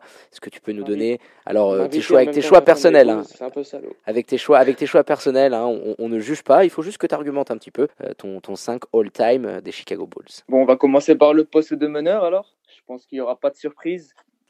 Derrick Rose, hein, MVP en 2011, un magnifique joueur très athlétique et euh, qui, est, qui a, comme le Phoenix, a rené de ses cendres il n'y a pas longtemps. Euh, J'ai envie de te dire, c'est un peu mon idole, forcément j'étais obligé de le mettre. De toute façon, il n'a pas vraiment de concurrence. En tout cas, chez les Bulls, pas vraiment de concurrence euh, au, au poste de meneur. Donc, euh, Derrick Rose, poste 1. Poste 2, encore moins de concurrence. Hein, je vais vous parler d'un certain Michael.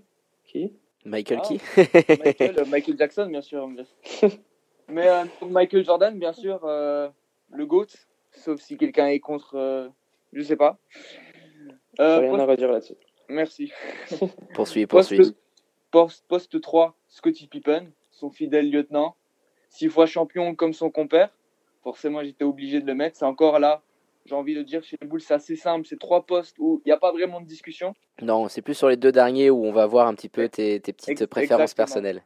Euh, sur le poste 4, j'ai, mais alors, vraiment hésité seulement deux secondes, mais vraiment deux secondes. Je me suis d'abord dit, peut-être que je mettrais bien euh, Horace Grant. Pourquoi pas?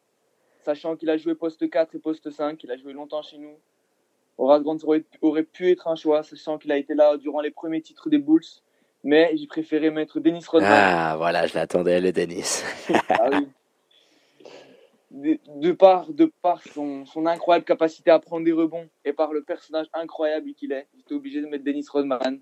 Et en plus, une bague, ça vaut, c'est au-dessus de tout. Donc j'étais obligé de mettre Rodman au-dessus des autres. Donc le magnifique Big Tree qui est rassemblé au final dans, dans ce ton cinq 5 majeur. all-time, exactement. Et pour Voilà. finir, le poste de pivot Alors, euh, certains ne seront pas d'accord avec moi, mais moi, pour moi, il n'y a quasi pas de discussion. Le poste 5 all-time chez nous, euh, au poste de pivot, c'est Joachim Noah. Ouais, je, je suis d'accord. Je suis pas un grand euh, farveur du, du sur ces dernières années, mais sur ces belles années à, à, à Chicago, on doit l'avouer, je pense pas que vous avez énormément de pivots qui ont fait une first, euh, une All NBA First Team et qui ont été défenseurs de l'année, donc euh, make sense complètement. Ouais. Après, je sais pas ce que t'en Ouais. penses, Tommy, toi, de, du Jouk dans, dans ce 5 majeur. Bah, après, tu l'as Oh, connu, hein, tu l'as connu. En plus, il est, il est passé chez nous l'année dernière. Il a fait Exactement. une très bonne saison, un très bon retour. Oui, c'est vrai. Donc, euh, franchement, très positif. ouais. Eh ben écoute, super 5 all-time. hein. Il n'y a pas beaucoup de franchises qui peuvent en sortir hein, comme ça. On va, on va essayer d'en avoir un qui tient, qui tient la route. Allez, du côté Merci de euh, me faire passer derrière ça. des. Grizzlies. Allez, bonne chance, Tommy. On écoute les tiens. Ah ouais, donc euh, Memphis, franchise jeune, à peine 25 ans d'existence, pas que des belles années, beaucoup de trous noirs. Donc euh, pour sortir un 5 all-time. Et puis on le rappelle, tu étais dans un autre pays aussi au début, donc euh, ça, ça, c'est un petit peu compliqué pour développer ta fanbase. Ouais. Tu étais du côté de. Vancouver, c'était pas la ville la plus sexy euh, qui, qui soit. Et où ça s'est pas trop trop bien passé. Ouais, c'est sûr. Au début, pour les deux franchises canadiennes, hein, c'était, c'était la loose pendant, pendant une bonne décennie là-bas. Carrément. Donc, du coup, pour moi, mon 5 all-time, il va être assez simple. Il y a quatre joueurs qui sont une évidence absolue. Les quatre fondateurs du, du Grit and Grind. Euh, forcément, je vais commencer par le poste 1, Mike Conley. Mike Conley qui est peut-être le joueur le plus important de la franchise, euh, qui, a, qui est en tête de tous les records. C'est lui qui a joué le plus de matchs, qui a marqué le plus de points, euh, qui a fait le plus de passes décisives, etc. Donc, il n'y a pas de débat là-dessus. Ouais, clairement. En poste 2, là, c'est vraiment l'âme, qui est celui qui était l'âme de l'équipe pendant des années. Et le Tony Celui qui... Exact, voilà, le Ah, grind ouais. favor, Tony Allen, lui qui a fait rire. Enfin, il faut savoir apprécier ce genre de joueur, mais quand on l'a dans son équipe, c'est que du kiff. Il a eu, Ça je dirais, deux années où défensivement, enfin franchement, défendu par Tony Allen pendant 40 minutes, mais ça devait être tellement un enfer, mais tellement un enfer. L'autre, il te trash talkait la gueule tout le match, les mains, les le vice, euh, la Ouais. hargne physique et tout. Et puis à un moment donné, à, à 3, fallait faire attention parce que il a eu quelques passages où, où ça dégainait sérieux. Donc euh, ouais, Mhm. je suis, je suis complètement d'accord avec toi pour euh, le Tony Allen sur le poste 2. ouais. Ah, c'était du kiff, ouais. Euh, en poste 3, j'y reviendrai après, c'est là la seule incertitude. J'enchaîne avec le poste 4, euh, Zach Randolph, Zibo, le gros pépère, avec sa petite main gauche, qui a Zibo. fait des, des- Ah des ravages dans les cercles.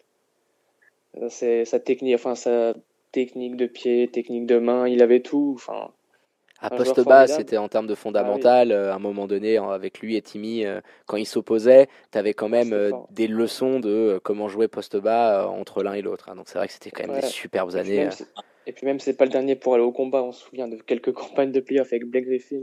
Ouais, où ça charbonnait comme il fallait. Ouais, ouais, c'était costaud. Ah, ouais. c'était beau. Ça refusait pas une bonne, une bonne petite, euh, une Ah, bonne petite fritouille dans, quelques- dans les airs. Ouais, ouais, il était là. hein. Quelques coups sous la ceinture, il y a eu. Ensuite, euh, en pivot, ben, celui qui vient d'être champion du monde, champion NBA, celui qui a fait une carrière incroyable chez nous, Marc Gasol, c'est mon joueur préféré à titre personnel. Euh, quand j'ai commencé, enfin le premier match que j'ai vu, euh, il y a une dizaine d'années, c'est lui qui m'a sauté aux yeux directement, alors qu'à l'époque, c'était pas forcément le joueur le plus important de, de l'équipe, Il est vraiment monté en puissance d'un joueur totalement. ouais. qui est arrivé comme ça un peu dans l'ombre de Pau, parce qu'on doit, on doit aussi le, le citer, hein, son grand frère qui est arrivé avant lui, c'est comme ça qu'il arrive plus ou moins chez vous. Euh, dans le trade d'ailleurs, il y a un- c'est le trade impliquant, ça, ouais. euh, impliquant son frère, contre exactement. Son frère, ouais. Euh, au début, très bon défensivement et qui après s'achète beaucoup de moves, prend des responsabilités Mm. offensives. Donc ouais, le- Qui développe, ouais. un des plus beaux palmarès euh, de, de tout le sport euh, européen, hein, on l'oublie, euh, deux, fois- deux fois champion du monde. C'est quand même pas mal, hein, ouais. deux fois champion du monde, on l'oublie un petit peu. Waouh, Et qui, a bah, bien fait- qui a bien fêté ça. et qui a bien fait. Il était complètement fracasse sur les vidéos. il, était, il était terrible, là, le, le défilé qu'ils font en Espagne à base de, de Ah, cervecitas. ouais. il avait, oh il avait, euh, puis même le, le défilé des Raptors aussi, j'oublie, ouais, le défilé des Ça Raptors. commencé il, par là, ouais. ouais, il a enchaîné, il a fait un, un été euh, titre NBA, été. euh, championnat du monde. Je pense que il a dû, euh, il a dû avoir une petite crise au niveau, euh, au niveau du foie, le, le, le, le père Marc. Pas dit mon poste 3 Ah, pardon, oui, ton poste 3, Pourquoi excuse-moi, vas-y. Donc là, j'hésitais un petit peu avec euh, enfin, soit Tayshaun Prince, qui a été le, le poste 3 de notre meilleure série, notre euh, passage en finale de conf. Mais en fin de compte, il restait que deux saisons, trois saisons, donc je veux pas le pas mettre. assez, ouais. quand même- ouais, je vais quand même mettre Rudy Gay. euh, enfin, comme poste 3 titulaire parce que niveau talent, c'est lui qui avait le plus de talent de nos postes 3. Ah, Cette blessure a été quand même assez tragique pour lui. Mais ouais. Mais enfin, il a raté en fait les, les plus belles pages de, enfin les plus belles campagnes de playoffs en fin de compte avec nous. Donc c'est un peu le point noir qu'on a avec lui. Voilà, je voulais pas m'éterniser là-dessus. Voilà. Non, mais écoute, c'est parfait. Bah, là, on a fini pour une fois. Le- ton, ton 5 all-time qui a quand même de la gueule, on l'avoue. Bon, pas au niveau des Bulls, mais, mais il y ressemble. Et puis on espère que des J ou des, euh, ou des Triple J pourront venir euh, Qui viendront taper à la porte. exactement toquer à la porte d'ici quelques années. Les gars, on va poursuivre. Et puis attendez, j'ai juste une petite, euh, une petite alerte info, toujours avec mon flow, alors, euh, qui est délocalisé en Asie actuellement. hein. donc euh, il se trouve du côté de la Thaïlande. Et qui nous envoie, alors, petite alerte info en point Euroleague, puisque il y avait ce soir la rencontre entre le Pana et l'Olympiakos. hein. donc une petite rencontre tendue.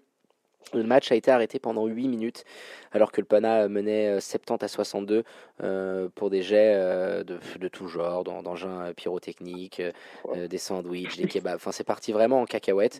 Le match a tout juste repris, mais Flo m'a dit que c'était vraiment parti en, en live. On, on vous relaiera tout ça sur les réseaux sociaux du 5 majeur. C'est assez fou ce qui s'est passé du côté de la Grèce.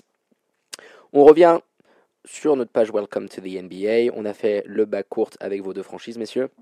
Ce soir, on parle du Utah Jazz. Doit-on commencer à s'inquiéter de ce qui se passe du côté de la franchise des Lacs Salés? Euh, on, va commencer par toi, euh, Tommy, puisque tu connais bien la nouvelle venue euh, du jazz, euh, Mike Ouais. Conley, qui a été meneur chez toi pendant euh, quasiment une bonne décennie. On fait un petit, un petit point. Ils ont récupéré également le Bogdanovic, le père Bogda, qui vient des- des Pacers et qui a signé un, un très gros contrat. Mais le souci, c'est qu'avec le départ de Derek Favors, qui était le poste 4 euh, installé depuis longtemps, le père Bogda, il doit quand même évoluer comme power forward et ça pose quand même beaucoup de soucis. Il y a un retard à l'allumage clair au niveau euh, du, du bilan comptable dans cette conférence ouest euh, ultra euh, resserrée avec un niveau de mammouth. Ils sortent d'un road trip absolument catastrophique, hein, où ils sont quand même fait taper euh, par les, Lakers qui étaient en back-to-backs avec un AD grippé, etc. Je sais pas trop ce qui se passe du côté du Jazz, vu que tu, regardes pas mal de matchs à l'Ouest, Tommy. Qu'est-ce que tu penses toi du coup de, l'adaptation de ton ancien meneur et comment tu vois les troupes de Quinn Schneider dans les semaines et les mois à venir? Euh, J'avoue que les débuts de, de Mike Conley avec Utah sont pas à la hauteur de ce que j'imaginais. Euh, Il y a un temps d'adaptation qui est beaucoup plus long.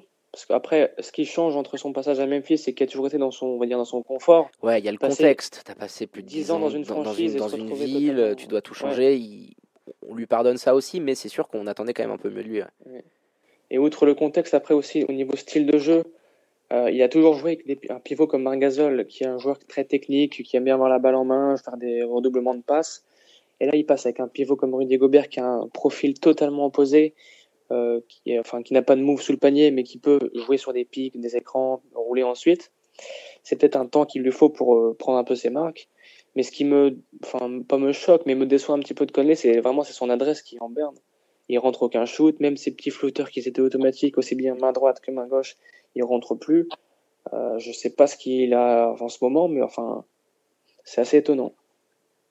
Moi, je pense que du côté euh, du jazz, on a vraiment voulu euh, passer un, un- un cap euh, avec toutes ces recrues, le Conley, le Bogda, mais je pense qu'on a un petit peu oublié aussi l'identité qui était vraiment celle de l'équipe, qui était une identité défensive.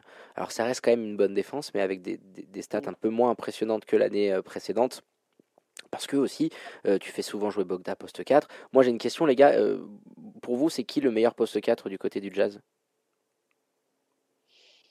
Bon, Bah voilà, c'était la question. Je voulais juste faire, je voulais juste faire mon point en posant cette question parce qu'en fait, on ne sait pas. C'est c'est vraiment un poste. jouer Jeff Green en 4 souvent. Ouais. euh, mais c'est voilà, ouais, c'est pas assez pour, pour cette équipe-là, on est d'accord. Donc, euh, Mhm. tu as perdu une identité défensive que t'amenait un Derrick Favors euh, avec aussi un Ricky Rubio qui est quand même un sacré défenseur.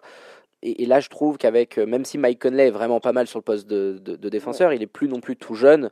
Euh, on on l'a vu souvent face à des slashers. euh, il a toujours, il commence à avoir un petit peu de mal. Et le Bogda, bon, moi, c'est sûr que le Bogda, il, il- il va te rentrer des points, mais en termes de défense, c'est vraiment pas ça.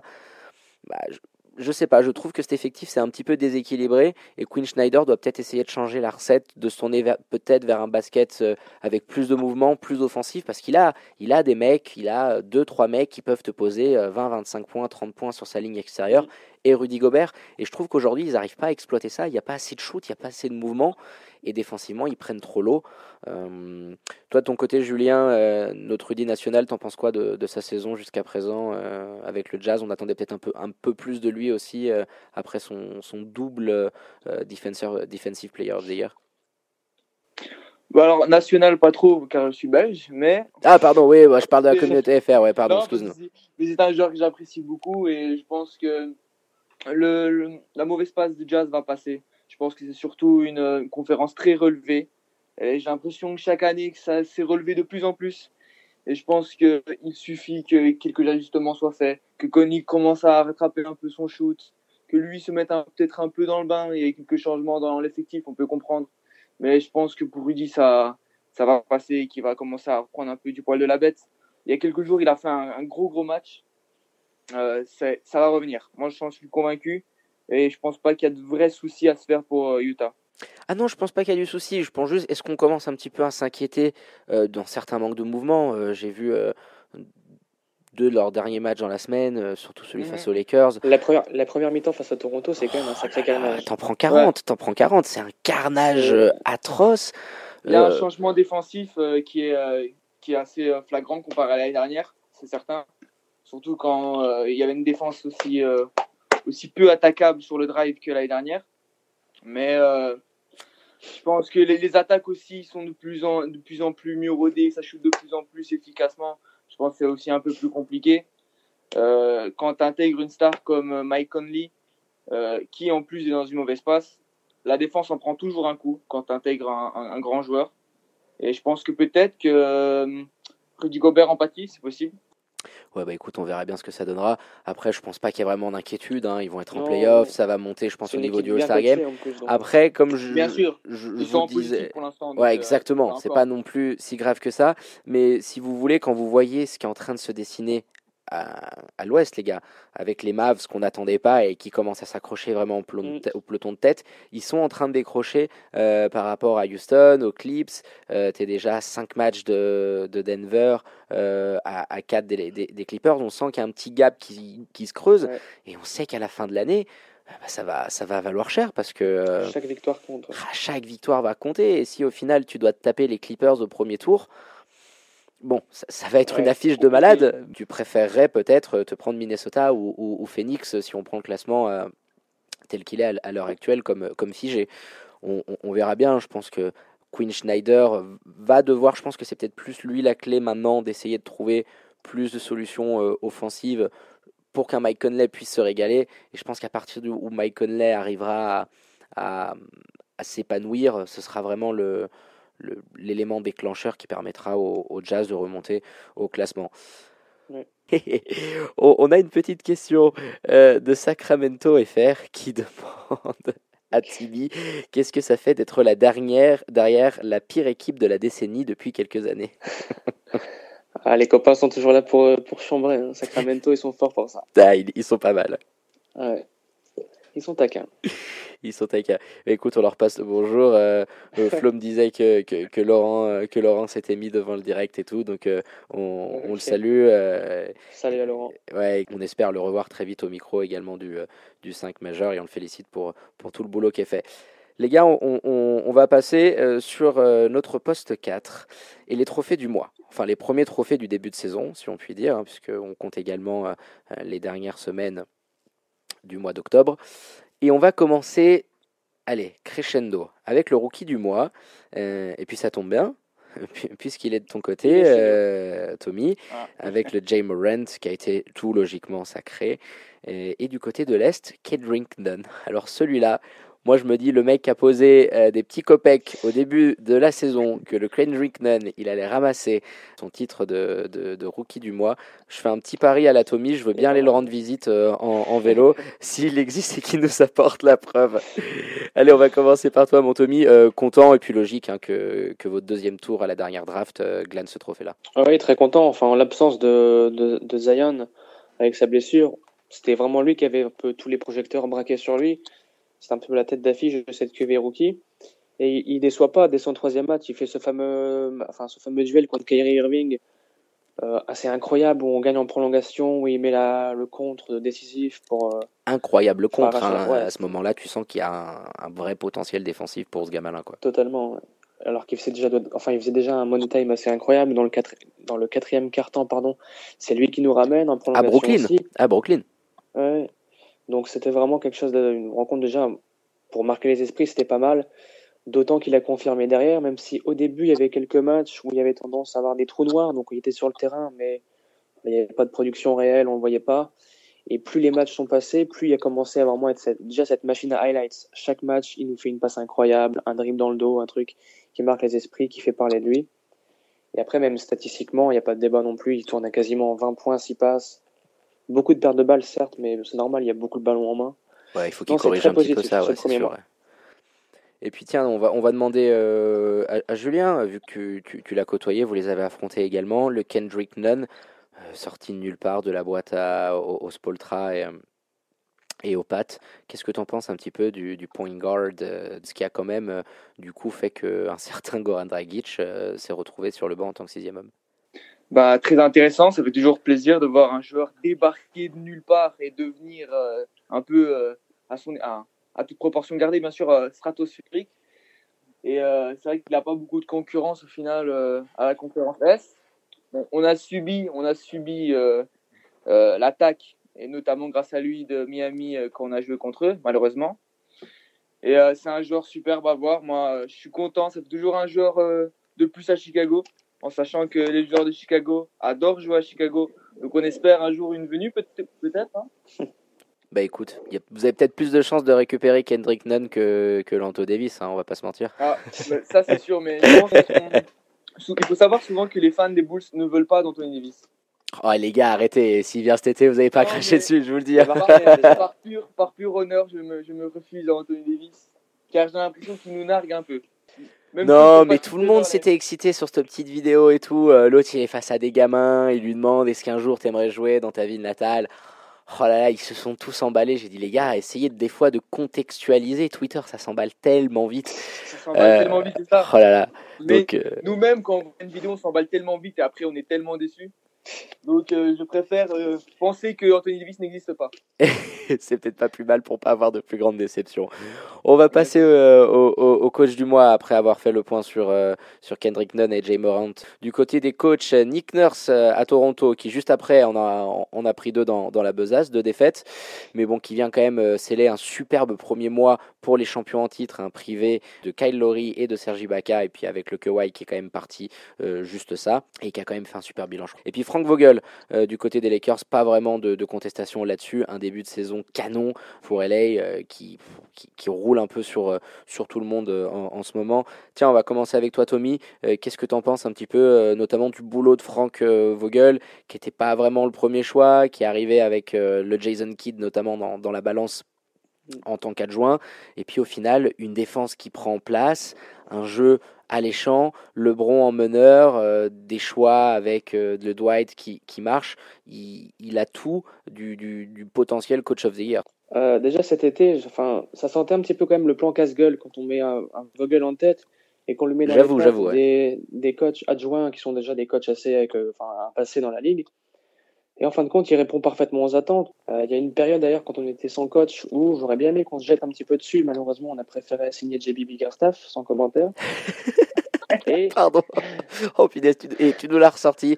Là aussi, elle est pas mal. Il faudrait faire un petit loto, tu sais, des fois euh, pendant les émissions. Et euh, avec le père Jerry, j'avoue que ouf, ça faisait longtemps que j'avais pas entendu son nom, mais oui, oui, c'était une be- belle décision qu'avait pris votre front Ouais. office à ce moment. ouais. Et donc pour en venir aux Lakers, ben, ils ont tout tourne bien pour eux, même s'ils ont pour, l'instant un calendrier assez facile. Ils jouent beaucoup d'équipes, euh, on va dire en dessous des- de- d'un bilan de 50%, même s'ils restent sur des victoires assez convaincantes. Euh, je me fais pas de soucis pour les Lakers qui seront là en playoff. Puis ensuite, euh, se coltiner LeBron plus Anthony Davis sur une série de 7 matchs, ça va pas être facile pour les équipes qui sont en face. Bah, Julien, il a vécu ça pendant quelques années, euh, juste le LeBron. Alors le Ouais. Anthony Davis, si ça arrive, ça arrive à être safe. Euh, Bon, moi, je suis beaucoup hein, parce que LeBron est, un petit peu un dieu chez moi, mais euh, pour, pour revenir un petit peu là-dessus, ouais, bravo à Frank Vogel, notamment après cette petite claque face aux, aux Mavs où en deuxième mi-temps ils étaient un petit peu affligeants. euh. Ils n'ont pas mis l'intensité, les ingrédients qu'il faut à, à ce niveau-là quand tu as un mec comme Luca en face. Et puis derrière, de répondre aux Nuggets et en back-to-back au Jazz. Euh, ouais, bravo à lui parce que euh, même moi qui espérais voir euh, LeBron au plus haut, euh, je ne m'attendais pas à voir euh, l'équipe peut-être autant euh, dominante. Alors il va falloir que ça se poursuive, mais s'il y a une montée en puissance, euh, c'est sûr qu'ils vont, euh, ils vont être impressionnants en fin de saison. Et puis euh, tiens Julien, toi euh, Nick Nurse, assez incroyable quand même ce qu'il fait, euh, le coach euh, qui a été aussi euh, sur le banc de, Team Canada pendant les derniers championnats du monde euh, et qui va essayer de jouer une place pour, euh, pour les JO au, TQO. Euh, il, il- sort toujours des, des, joueurs de, son chapeau, le Boucher, le, le Hollis Jefferson qui, qui se régale en Mhm. sortie de banc, le cycliste, le Van Vliet qui est en train de marcher, et puis tu vas voir qu'il va justifier un gros contrat. Enfin, il, il est assez bluffant, notamment quand tu perds Kawhi, euh, que ton, ton Pascal Siakam qui, qui step up encore un peu plus, et que tu as plein de blessés en ce début de saison. On- Il y a vraiment un très grand coach euh, du, côté, euh, du côté des Raptors. Ouais, on peut en voir. On, pensait tous quand euh, Kawhi Leonard allait, partir que euh, un peu euh, Toronto allait peut-être un peu s'effondrer, jouer les playoffs, mais peut-être pas plus. Mais on voit bien, en tout cas en ce début de saison, que Nick Nurse sait ce qu'il fait. On l'avait déjà vu en sélection nationale, mais maintenant c'est encore mieux. Il nous montre que même avec des joueurs sans comment dire sans réel franchise player, sauf si on considère ça Siakam comme un franchise player, mais ce n'est pas mon cas. Ouais, enfin, il est en train de le prouver. On lui a filé trop Il de le- patates. il fait, ouais. il fait une saison de, franchise player. Alors, il va falloir faire une Mais- saison comme ça. Mais s'il poursuit comme sur ce premier quart de saison, bon, il va être All-Star et, et on pourra considérer euh, Bien. comme, un, Mais- comme un franchise player ou alors un très gros numéro 2. Quoi. Bien sûr, mais je remets pas en doute son, son talent, bien sûr, mais c'est plus. euh, on n'a fait qu'un quart de saison, et donc je considère pas encore le genre comme un franchise player, sachant qu'à l'année dernière, euh, il venait de- d'exploser. Mais euh, concernant la récompense, même si Nick Nurse, euh, franchement, euh, respect à ce qu'il fait, je pense que c'est un excellent coach. Personnellement, moi, je l'aurais pas donné à, à lui. J'aurais préféré le Eric Paulson. Ah, merci. travail merci. est encore plus incroyable. Sans offense à, à Nick, bien sûr. Mais euh, bon, c'est toujours. euh, je pense que la bataille était plus acharnée euh, à l'est qu'à l'ouest pour, pour donner le trophée. Mais dans les deux cas, ce sont des coachs qui, qui ont fait un incroyable boulot avec, pas de, avec des bons joueurs, mais pas des, des joueurs excellents à tous les postes. Ils arrivent à prendre le meilleur et les facultés de chacun pour, euh, pour shooter et faire de très bons systèmes. Donc, euh, je ne peux que le félici- féliciter. Pardon. Ouais, clairement. Et puis aussi, petite mention à un, coach que j'adore, c'est le Nate McMillan, on en a parlé tout à l'heure, qui, à mon avis, pour, euh, pour ce mois de, de décembre, est, est, bien parti, euh, est bien parti parce que euh, les Pacers, surtout sans, sans le Oladipo, euh, ils commencent à être assez... Ouais. Ouais, c'est impressionnant. Je crois que ça fait. On avait hésité à en parler. Je pense qu'on en parlera la semaine prochaine, les gars, des Pacers. Mais sur les derniers matchs, à chaque fois, tu as 6.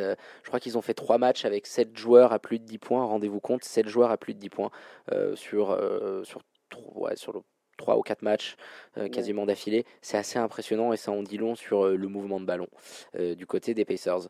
On finit les gars avec les deux trophées et puis petite domination européenne. Alors déjà l'année dernière, fin de saison, on avait eu quand même quelque chose d'assez dingue hein, euh, avec euh, le, le MVP, le rookie, euh, le defensive player. Et là, première fois dans l'histoire de la ligue que le joueur du mois de l'Ouest et de l'Est ne sont pas américains. Giannis Antetokounmpo à l'Est, pas de vraiment de surprise, il massacre la ligue avec Sur des stats, lancée. avec des stats où en fait il a progressé absolument partout par rapport à l'année dernière et c'est la première fois qu'un MVP augmente absolument toutes ses stats. Rendez-vous compte, hein, avec l'infinité de stats qui, qui existent dans la NBA, c'est assez dingue. Et puis avec un temps de jeu euh, très bas par rapport à, à ses, à, à ses rivaux, euh, bah, vu qu'ils mettent souvent des roustes et, et que euh, le mec Budenholzer le, le- le gère, ouais, trois temps souvent, ça suffit, pour, pour plier l'affaire. Du côté de l'Ouest, El Magico, Luka Doncic.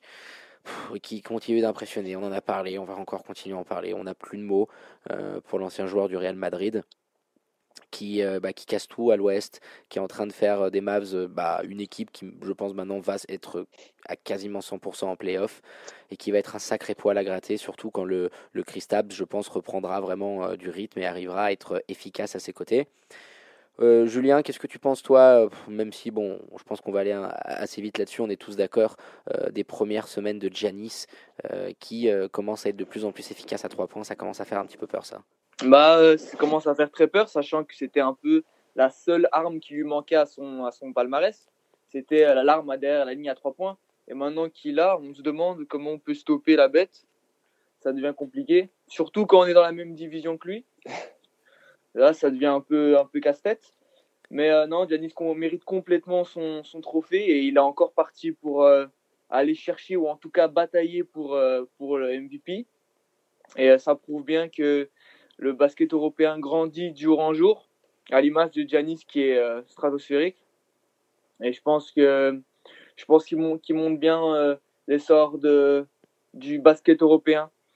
Et bien sûr, Giannis quand il joue, même s'il y a beaucoup de choses contestables quand. Enfin, si je devais être honnête, Giannis c'est pas mon joueur préféré, c'est pas le joueur que je préfère regarder. Cependant, c'est un joueur extraordinaire. Et euh, je pense qu'on a, on a rarement vu des, des, des, lignes de stade comme ça, à part si on remonte à, à quelques, quelques dizaines d'années. Je pense qu'il va continuer de progresser. Et j'ai hâte de voir ça il y a un plafond qui a l'air euh, pas sans limite, mais. Euh, il vient d'avoir 25 ans. Mais c'est ça, encore si haut. tu dis dans 3-4 ans, qu'est-ce que ça sera Giannis, quoi, quand il sera physiquement. dans 3 ans. Euh, oh. Ça va devenir assez incroyable. Et puis on va se poser cette question, les gars, qu'est-ce que ça sera Peut-être même pas dans 3 ans, dans 5 ans, dans, dans 6 ans? Luka Doncic, parce que le gars, il est en train de marcher quasiment sur la NBA. Oh on n'a plus de mots, parce que là, en fait, on assiste peut-être à l'éclosion d'un des plus grands joueurs de l'histoire de la Ligue. Totalement. Est-ce qu'on l'attendait fort pour sa deuxième saison Totalement. Est-ce qu'on l'attendait dans la course au MVP dès sa saison sophomore Absolument pas. Et ce qu'il fait, c'est vraiment incroyable. Pour cet ancien joueur des Atlanta Hawks, euh, petite dédicace à Joris s'il m'écoute.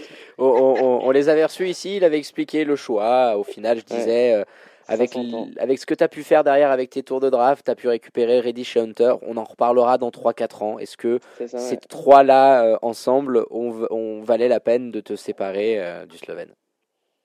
C'est ouais, c'est il est trop tôt pour se prononcer, c'est vrai. Ouais. il faudra attendre 2-3 ans, mais bon, ça sera pour l'instant. Je pense quand même que, que le Marc Cuban, il est quand même sorti gagnant du deal. C'est mon opinion.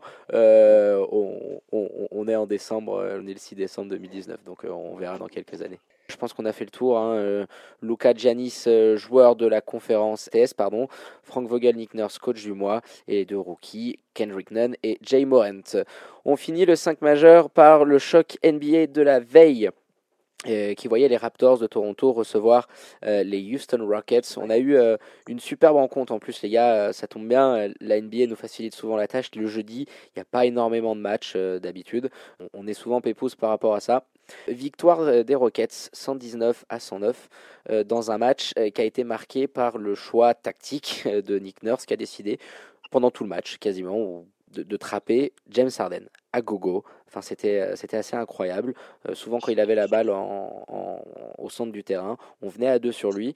Alors, du coup, le supporting cast du côté des Rockets s'est régalé. Hein. Ben McLemore nous a tapé un, record en saison, PJ Tucker et Austin Rivers aussi. Je, vais commencer tiens, par, euh, par Tommy, c'est ta, ta, conférence avec les Rockets.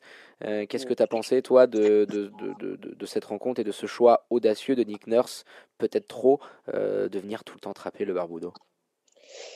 Ouais, Sur le principe, le fait de trapper Arden, c'est une solution enfin qui tente, enfin ça peut s'entendre hein, sur, le, sur le principe. malheureusement, face à eux, enfin les Rockets ont pour une fois bien lu la défense et ont enfin fait tourner la balle. Euh, c'était vraiment agréable enfin de voir des séquences où enfin c'est il y a plus d'isolation, plus de dribble, où c'est de la passe et du décalage. Donc à voir si c'est une piste pas exploitée pour euh, Houston vraiment de continuer dans cette voie-là. Oui, puis c'est sûr que alors Nick Nurse a réussi son pari, c'est-à-dire que James Harden n'a pris que 11 shoots, ce qui est absolument dingue. Hein. D'habitude, il prend juste ce volume-là, mais à 3 points. Parce que ah, sur le principe, tu préfères que ce soit Ben McLemore qui prend les shoots plutôt que James Harden. Après, ça dépend. Parce il y a 8 sur 17. Euh, ouais, voilà, l'autre il fait quand même 17 shoots à, à, à, 3 points. Et ça t'en dit long parce que sur les 17 shoots, euh, il y en a la grande majorité qui sont euh, assez ouverts, voire grand ouverts. donc ça a été un pari pas vraiment payant hein, du coup pour, pour le Nick Nurse.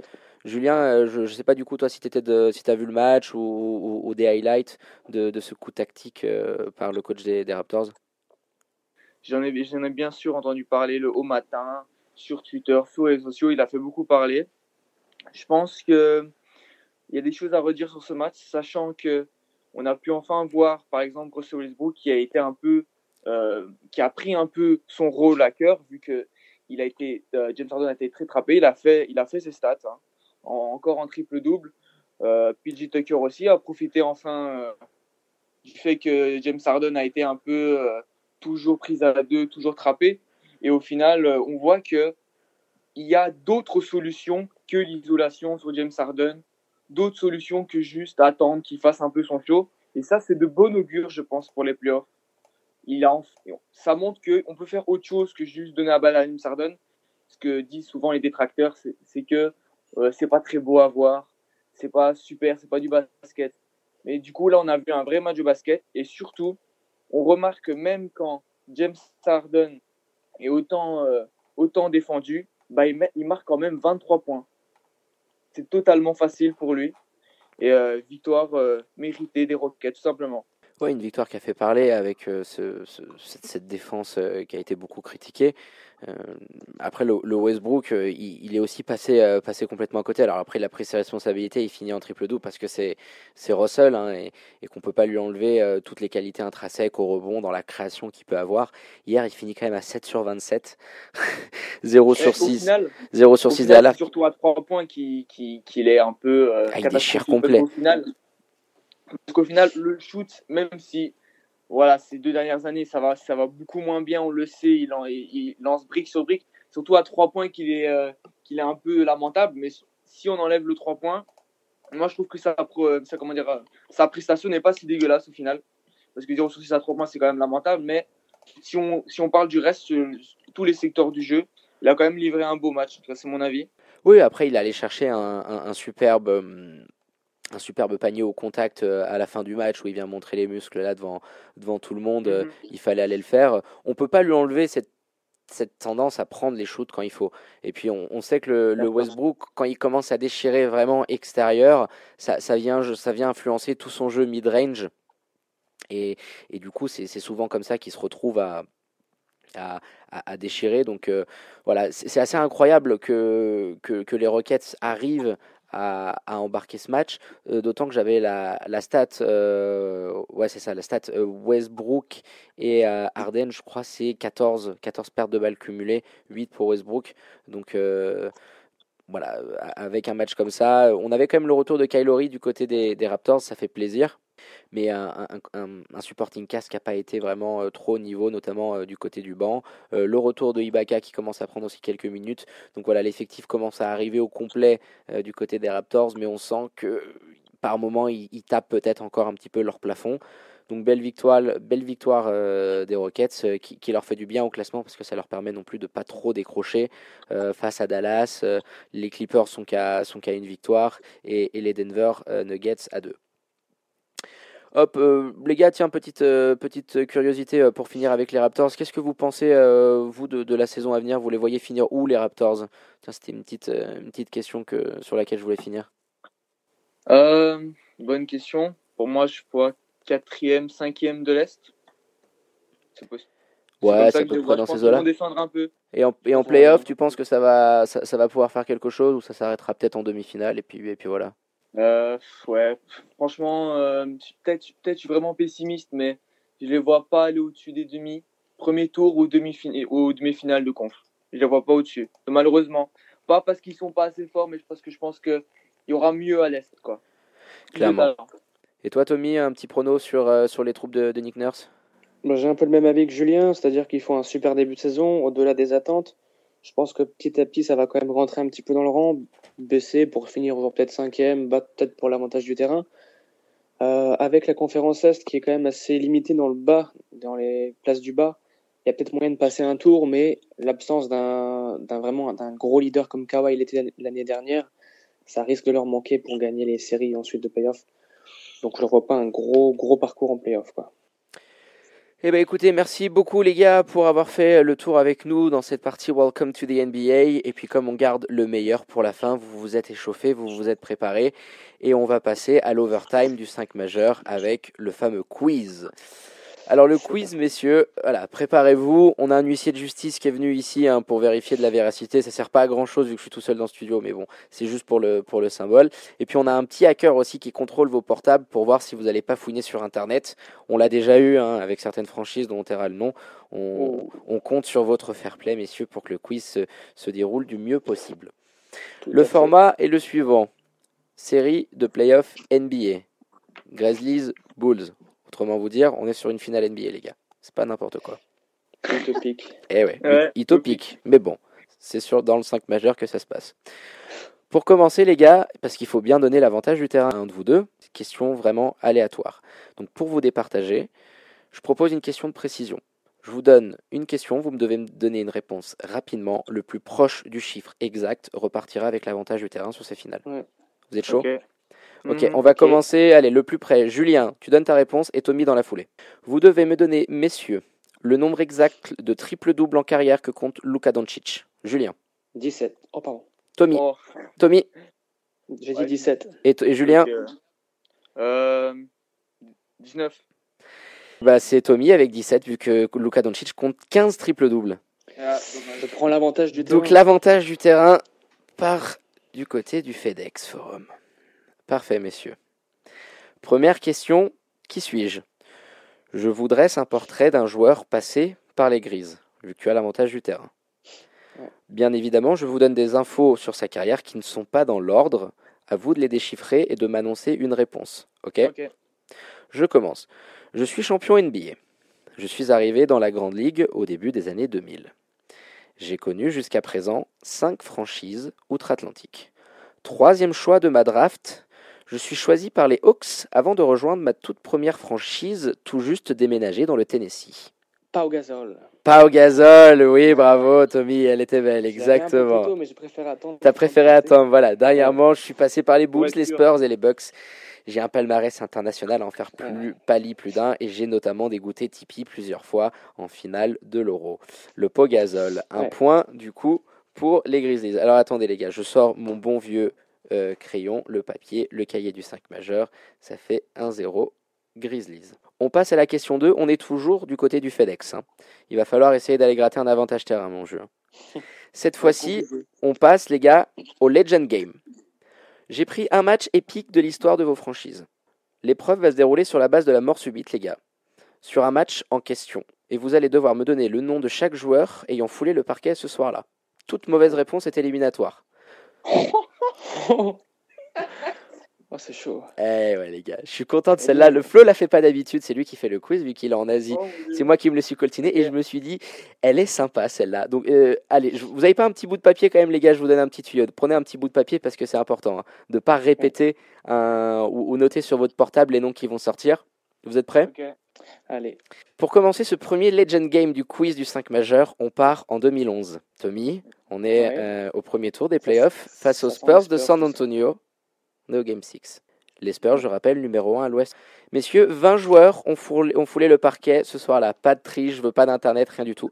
Je vous demande de me nommer les 20 joueurs, pardon, côté grise et côté Spurs qui ont joué à ce match-là. On commence avec toi, Tommy, tu as l'avantage du terrain. Mike Conley. Tommy avec Mike Conley. C'est bon. À toi, Julien. Euh, Vas-y, à toi, Julien. euh, je dirais Tony. Tony Parker, bien évidemment, titulaire ce soir-là. C'est bon, Tony. Un autre Tony pour moi, Tony Allen. Tony Allen, c'est bon. Euh, euh, Duncan. Tim Duncan, il était là. Parfait. Je vais aller lui piquer les Spurs, comme ça aura moins en source. Je go sur Ginobili. El Manu, il était là, El Manu, bien Un peu évidemment. blessé, mais il était là. Ouais, il était là. On poursuit, messieurs. Alors, euh, en, donc en 2011. Euh, alors, euh, Danny Green. Danny Green, il fallait aller le chercher, le Danny Green, parce qu'il n'a pas joué beaucoup de minutes sur ce match-là. Bravo à toi. Il fallait, il fallait aller nous le trouver, celle-là. Ouais, Pas mal du tout. Je vais la jouer dur. Gary Neal. Gary Neal, 23 minutes ce soir-là. C'est pas mal, Gary Neal. Je note. Donc on avait Danny Green, Danny Green qui avait joué 15 secondes. Je viens de regarder, il, il fallait la Oh, sortir. 15 secondes. Pour nous a- 15 secondes, juste avant. encore en, en- en lice euh, dans ce match-là. Gary Neal, on poursuit, messieurs. Euh, encore Spurs, parce que c'est là où j'ai le plus facile. Euh, George Hill. Georgie, il était là, 38 minutes en sortie de banc. Bravo, on continue. On retourne à Memphis avec Zibo. El Zibo qui avait sorti euh, un, un- un gros match. Mm. C'est bon. Ah, je vais commencer un peu à choke. Euh, qui aurait eu. Euh... Est-ce que, euh, est-ce que- attends. Est-ce que Jefferson. Non, non, non. Attends. Ah, tu disais Jefferson? Euh, Ouais, mais Bah, Richard. hein. Oui, Richard Jefferson, on le prend. De toute façon, si tu avais donné une mauvaise réponse, je te l'aurais pris quand même. Mais Richard Jefferson était dans le 5, euh, euh, dans le 5 majeur. Il avait joué que 10 petites minutes, il était sorti. Euh, je pars sur Marc Gasol. Marc Gasol, vous l'aviez toujours pas dit, les gars. Marc Gasol, bien évidemment, qui avait joué 42 minutes pour 12 points ce soir-là. Euh, ah, je vais commencer. Je crois que. Attends, je vais. oh, Allez regarder du côté des big guys qui pouvait y avoir à l'époque, sur le banc notamment. Sur le banc. Du côté d'un Hmm, côté et de l'autre. Sur le banc. Euh, attends, qu'est-ce qu'il y a? Ah, Ah, dit, vous commencez à me prendre de cours là. hein. Ah bah c'est c'est le but. hein. Allez, on te donne 5 secondes. Euh, ah, Quatre. Est-ce que, est que Tommy a dit Rudiger 3. côté de... Non, il n'était pas là, Rudiger, à ce moment-là du Oh, match. non. C'est. Et du coup, balle de match pour toi, Tommy. Vas-y. OJ Mayo pour la win. OJ Mayo, exactement, bravo. Ouh là là là là là là là là, belle victoire. Ça commence à devenir dur derrière. À la maison, écoute, il a pris l'avantage du terrain. On sait que les grises, à la maison, au FedEx, ils sont durs à prendre. Euh, ça fait 2-0 pour eux. Euh, par contre, voilà, on retourne du côté de l'United. Ça se complique. Et là, ça va être des questions qui vont t'aller, mon coco. Donc là, on attend que tu te ressaisisses et que tu prennes, que tu prennes les devants. On est parti, game 3.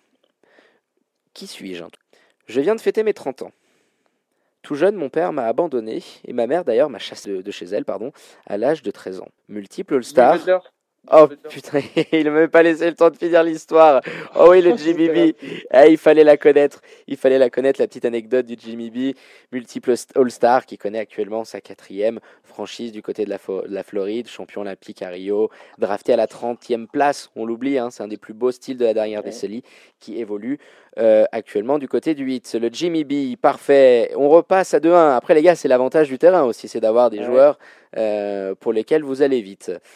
Game 4. Celui-là, il est important. hein. On passe sur un match legend, les gars.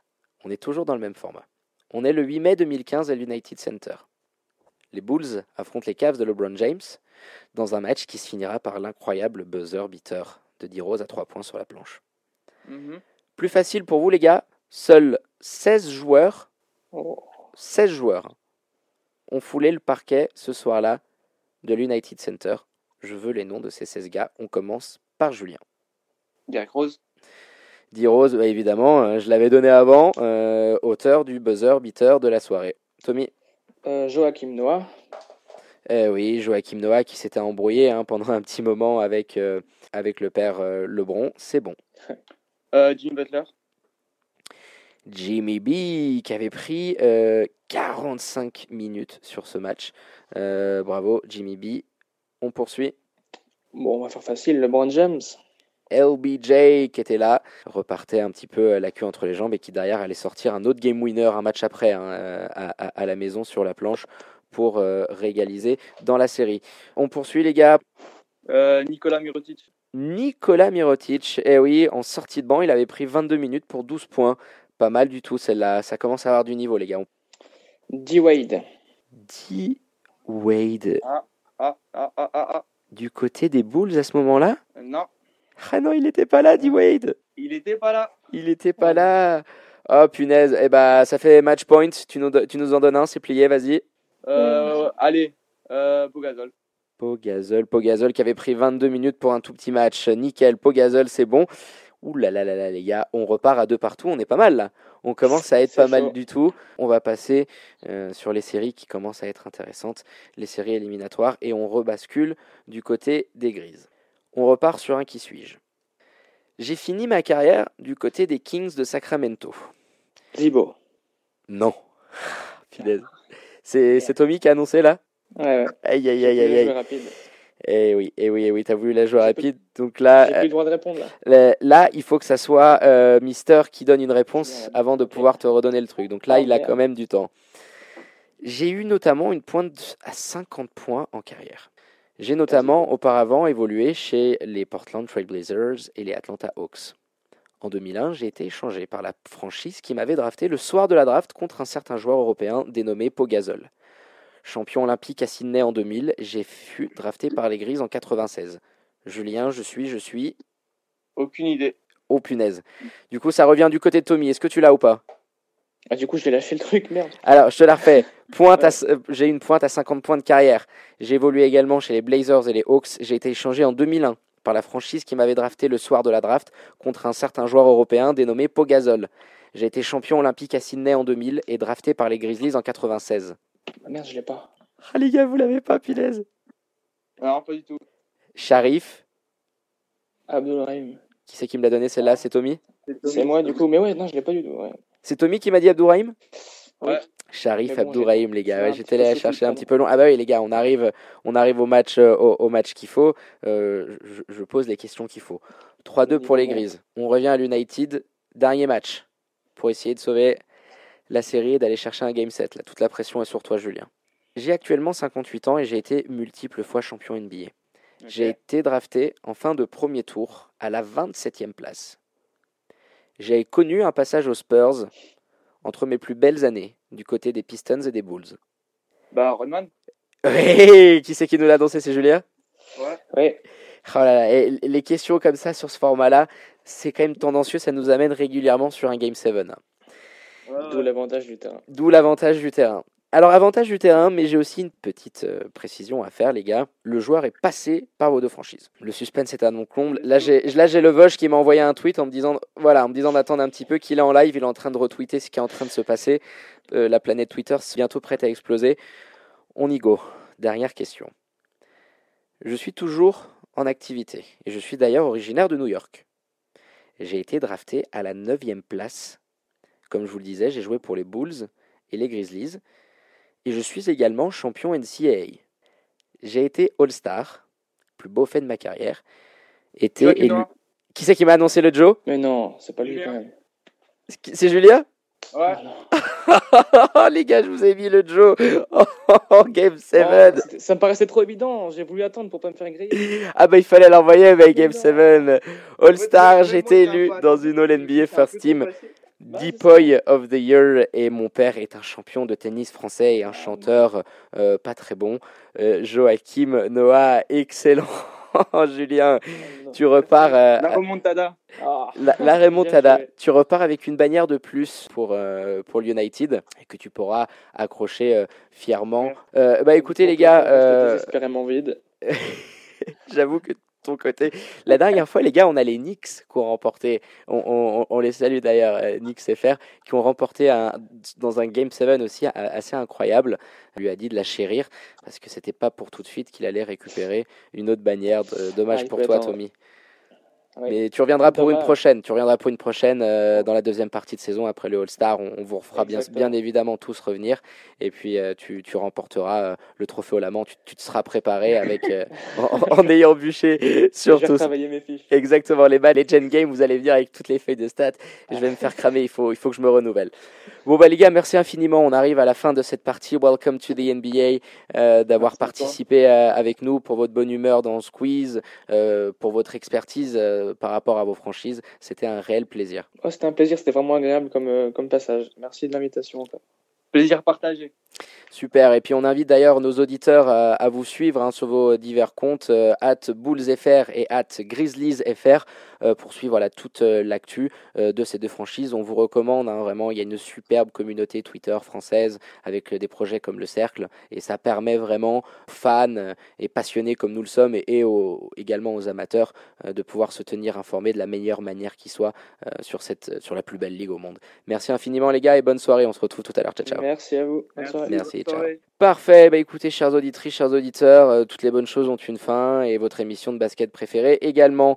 On enchaîne rapidement avec les programmes du week-end sur Radio Tonic. Demain matin, euh, vous retrouverez les ados du Young Tonic, les émissions faites par ces derniers de 11 à midi. À BioGeek, votre show spécialisé, c'est les geeks du samedi soir de 20 à 21h.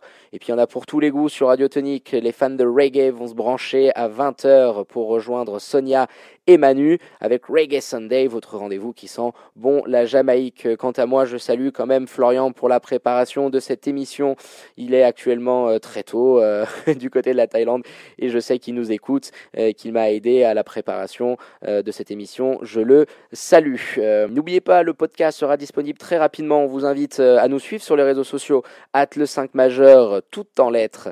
Partagez, likez, parlez-en autour de vous. Pour ceux qui seront là demain, les fans des Lions Genève, je vous donne rendez-vous 17h30 au Pommier pour la rencontre de Helena de nos, de nos Lions de Genève avec le début de notre nouvelle recrue, Pape Badji.